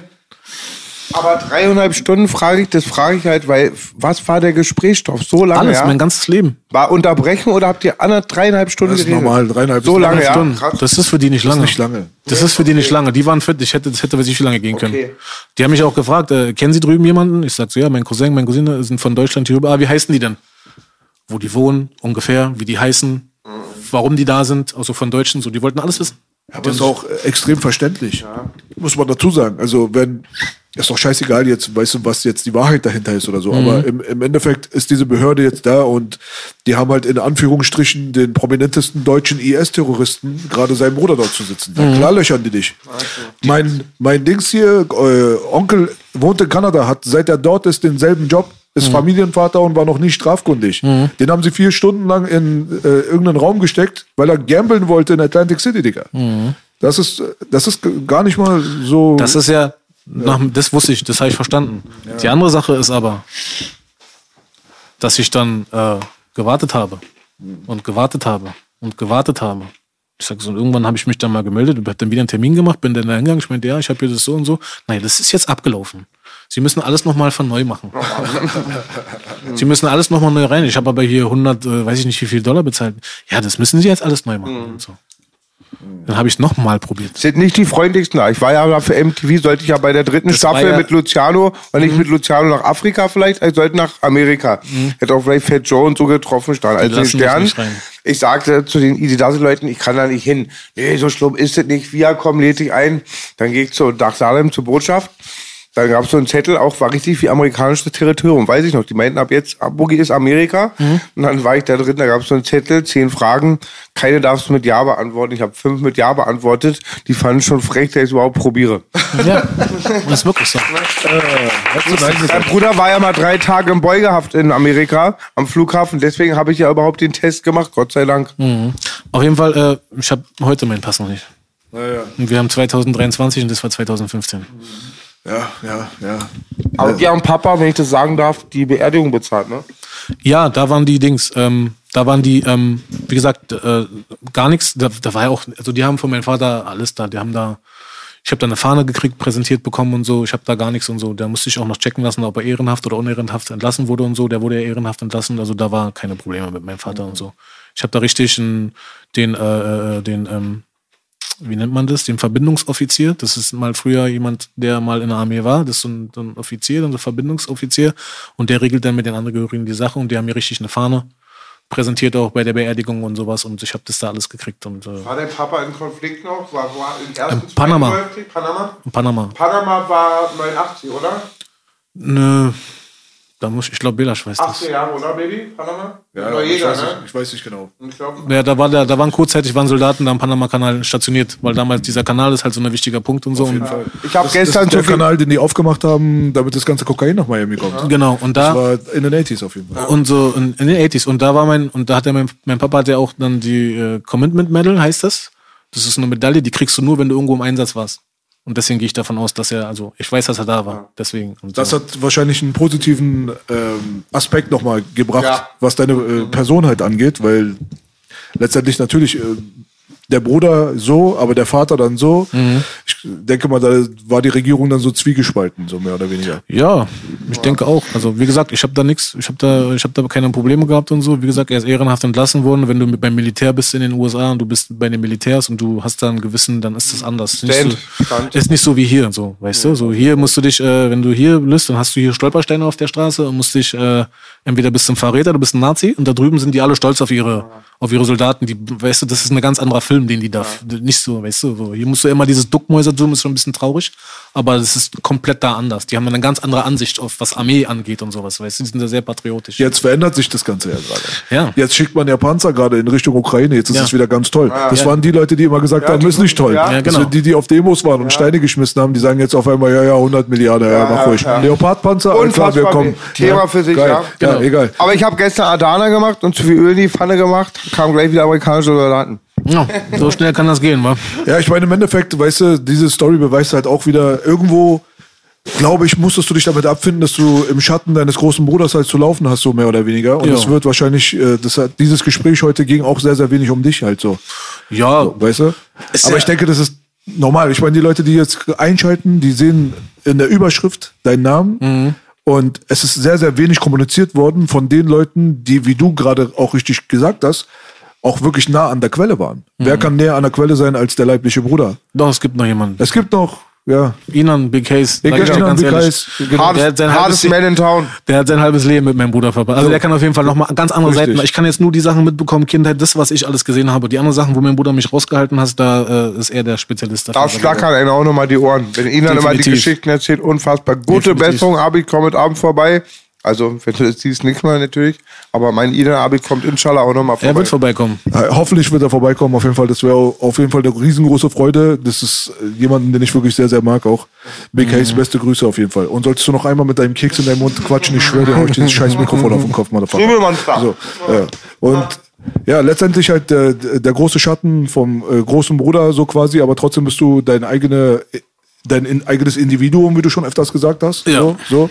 Aber dieser Fußstapfen, den dein Bruder hinterlassen hat, ob positiv oder negativ, ist sehr, sehr tief. Ja. So, weißt du so, das ist halt so das Ding. Und ich denke mal, die Leute, die begrüßen das sehr und die werden das sehr feiern, auf jeden Fall, dass du dich bereit erklärt hast, überhaupt hierher zu kommen, mit uns zu sprechen. Ja, und ähm, ich denke mal, dass das mit Ausnahme von vielleicht Big Case oder so wirklich ganz, ganz wenige Leute gibt, die so nah an der Person waren selbst. Ja. So, weißt du so? Da, deswegen auf jeden Fall vielen Dank, dass du gekommen bist, Bruder. Gerne. Was gibt's denn von deiner Seite aus eigentlich? Was kann man äh, von dir jetzt gerade mal so erfahren, wie dein Lifestyle hier so abgeht? Was gibt's, was machst du beruflich? Wie läuft's im Privatleben? Bla bla bla. Was ist der Stand von Lil Deso? Dieser, ist dieser Name überhaupt, existiert er überhaupt? Oder ist es- Ja, der existiert schon. Ich habe ihn auf meinen Unterarm tätowiert, von daher unter der Haut. Äh, nee, ähm, was privat, jetzt 41 Jahre alt und äh, verheiratet, drei Kinder, glücklich verheiratet, drei Kinder. Schönen Gruß an meine Frau. Ja, grüß deine Frau auch und die kleinen Kiddies. Immer Ja, ja, schönen Gruß an meine Frau, Dr. Jekyll übrigens. Wir sind auch ganz wenige. Ich glaube, ihr weiß gar nicht, wer das ist. Äh, äh. War eine Künstlerin früher damals um, bei, vom Hörtons. Blog-Umfeld. Hörtons. Horror-Rapperin, kann man sagen. Mhm. Horrorcore-Rapperin. Ja, hat auch viele Fans. Aber wie gesagt, und äh, ja, ansonsten äh, arbeitsmäßig schon äh, seit mehreren Jahren fahre ich äh, Container, große Container mit LKW, aber wird sich in Zukunft auch was ändern. Auf so einen riesigen Truck, B. Der sieht richtig Ja. aus wie in so einem scheiß 80er Jahre Burt Reynolds Film. Älter mein Kameradenweg. Wie gesagt, und äh, aber ändert sich auch bald, war nur so ein, wie viele, ich versuche mich, was das angeht, immer zu steigern, weil ich da an meine Familie und meine Kinder denke und ich denen was bieten will, was ich vielleicht nicht hatte.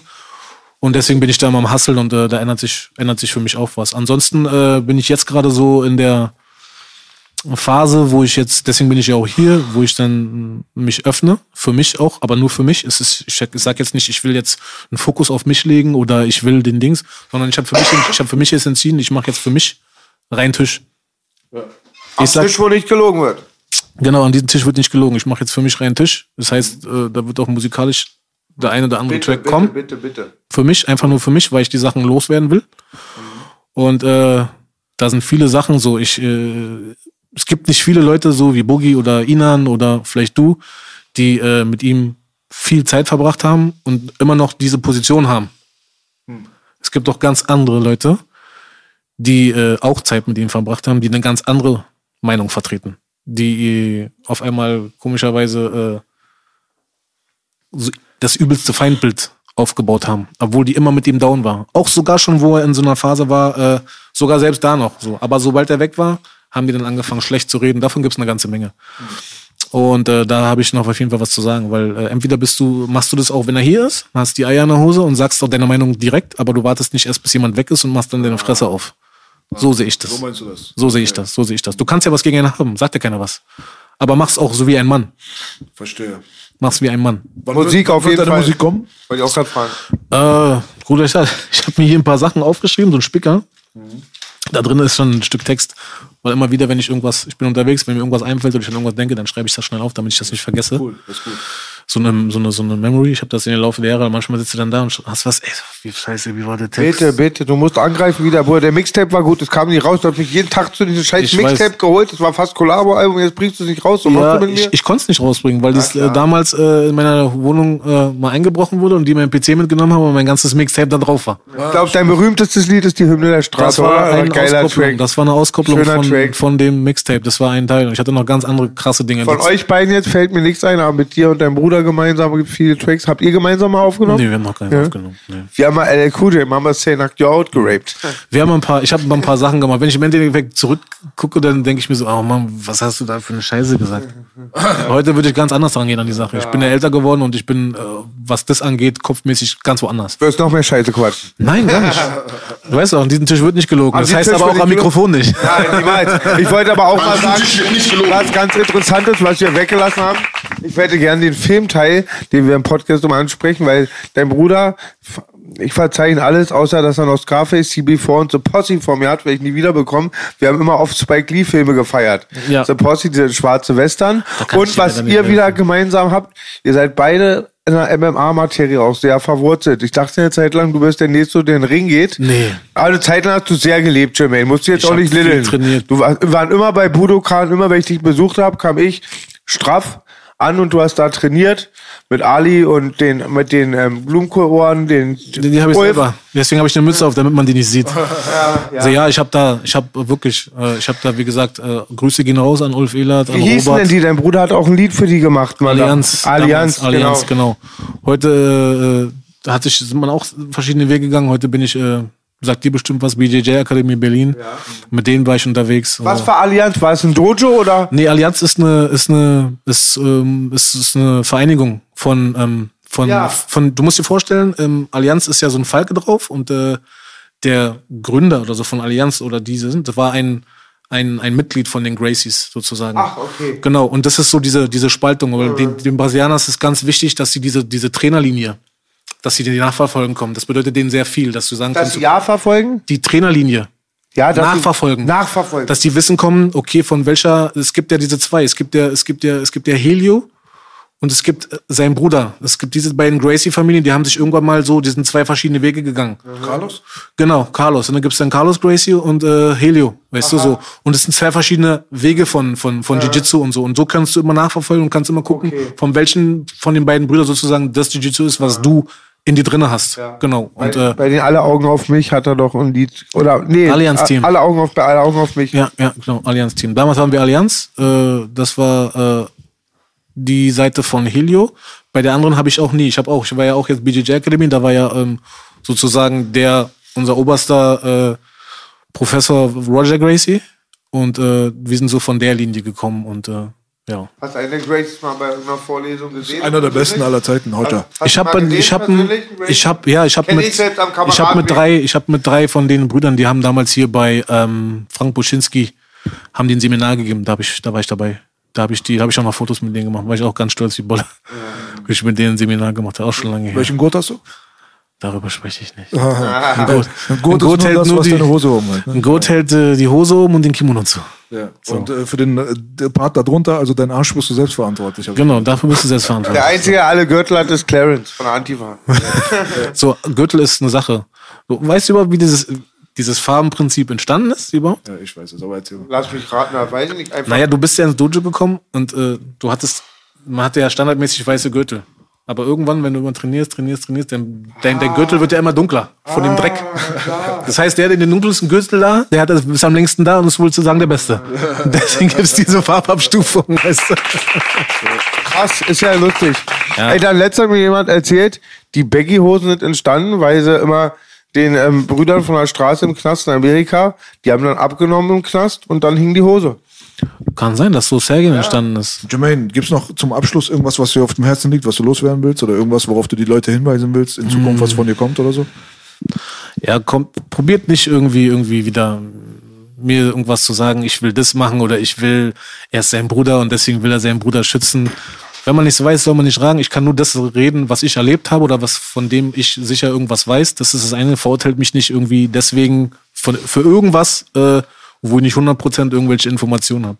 So, das ist das Einzigste so. Und äh, ja, lasst mich einfach leben, so wie ich bin. Ich bin ein ganz normaler Mensch, wie jeder andere auch.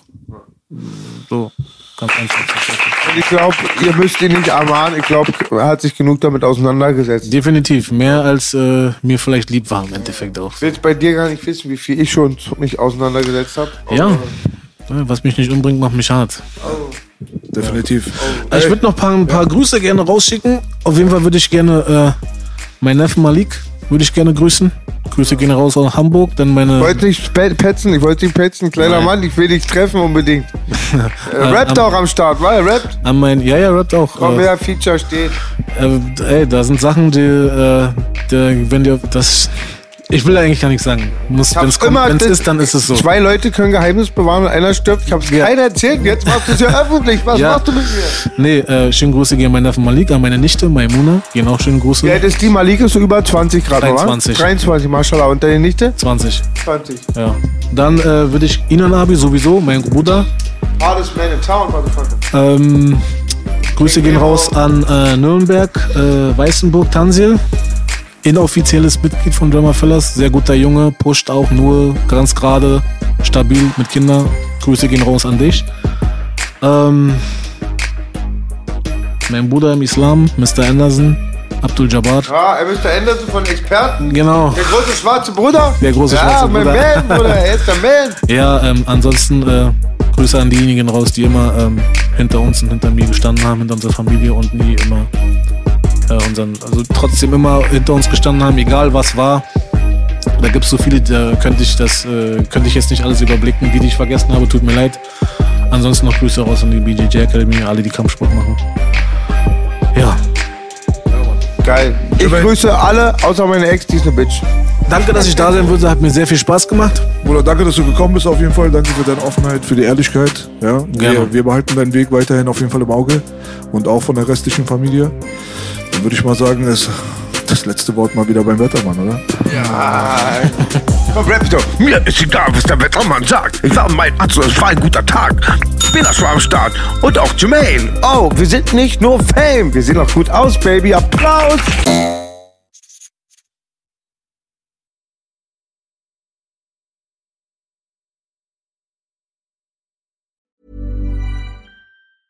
Normally, being a little extra can be a bit much, but when it comes to healthcare, it pays to be extra. And United Healthcare makes it easy with Health Protector Guard fixed indemnity insurance plans. Underwritten by Golden Rule Insurance Company, they supplement your primary plan, helping you manage out of pocket costs without the usual requirements and restrictions like deductibles and enrollment periods. So when it comes to covering your medical bills, you can feel good about being a little extra. Visit uh1.com to find the Health Protector Guard plan for you.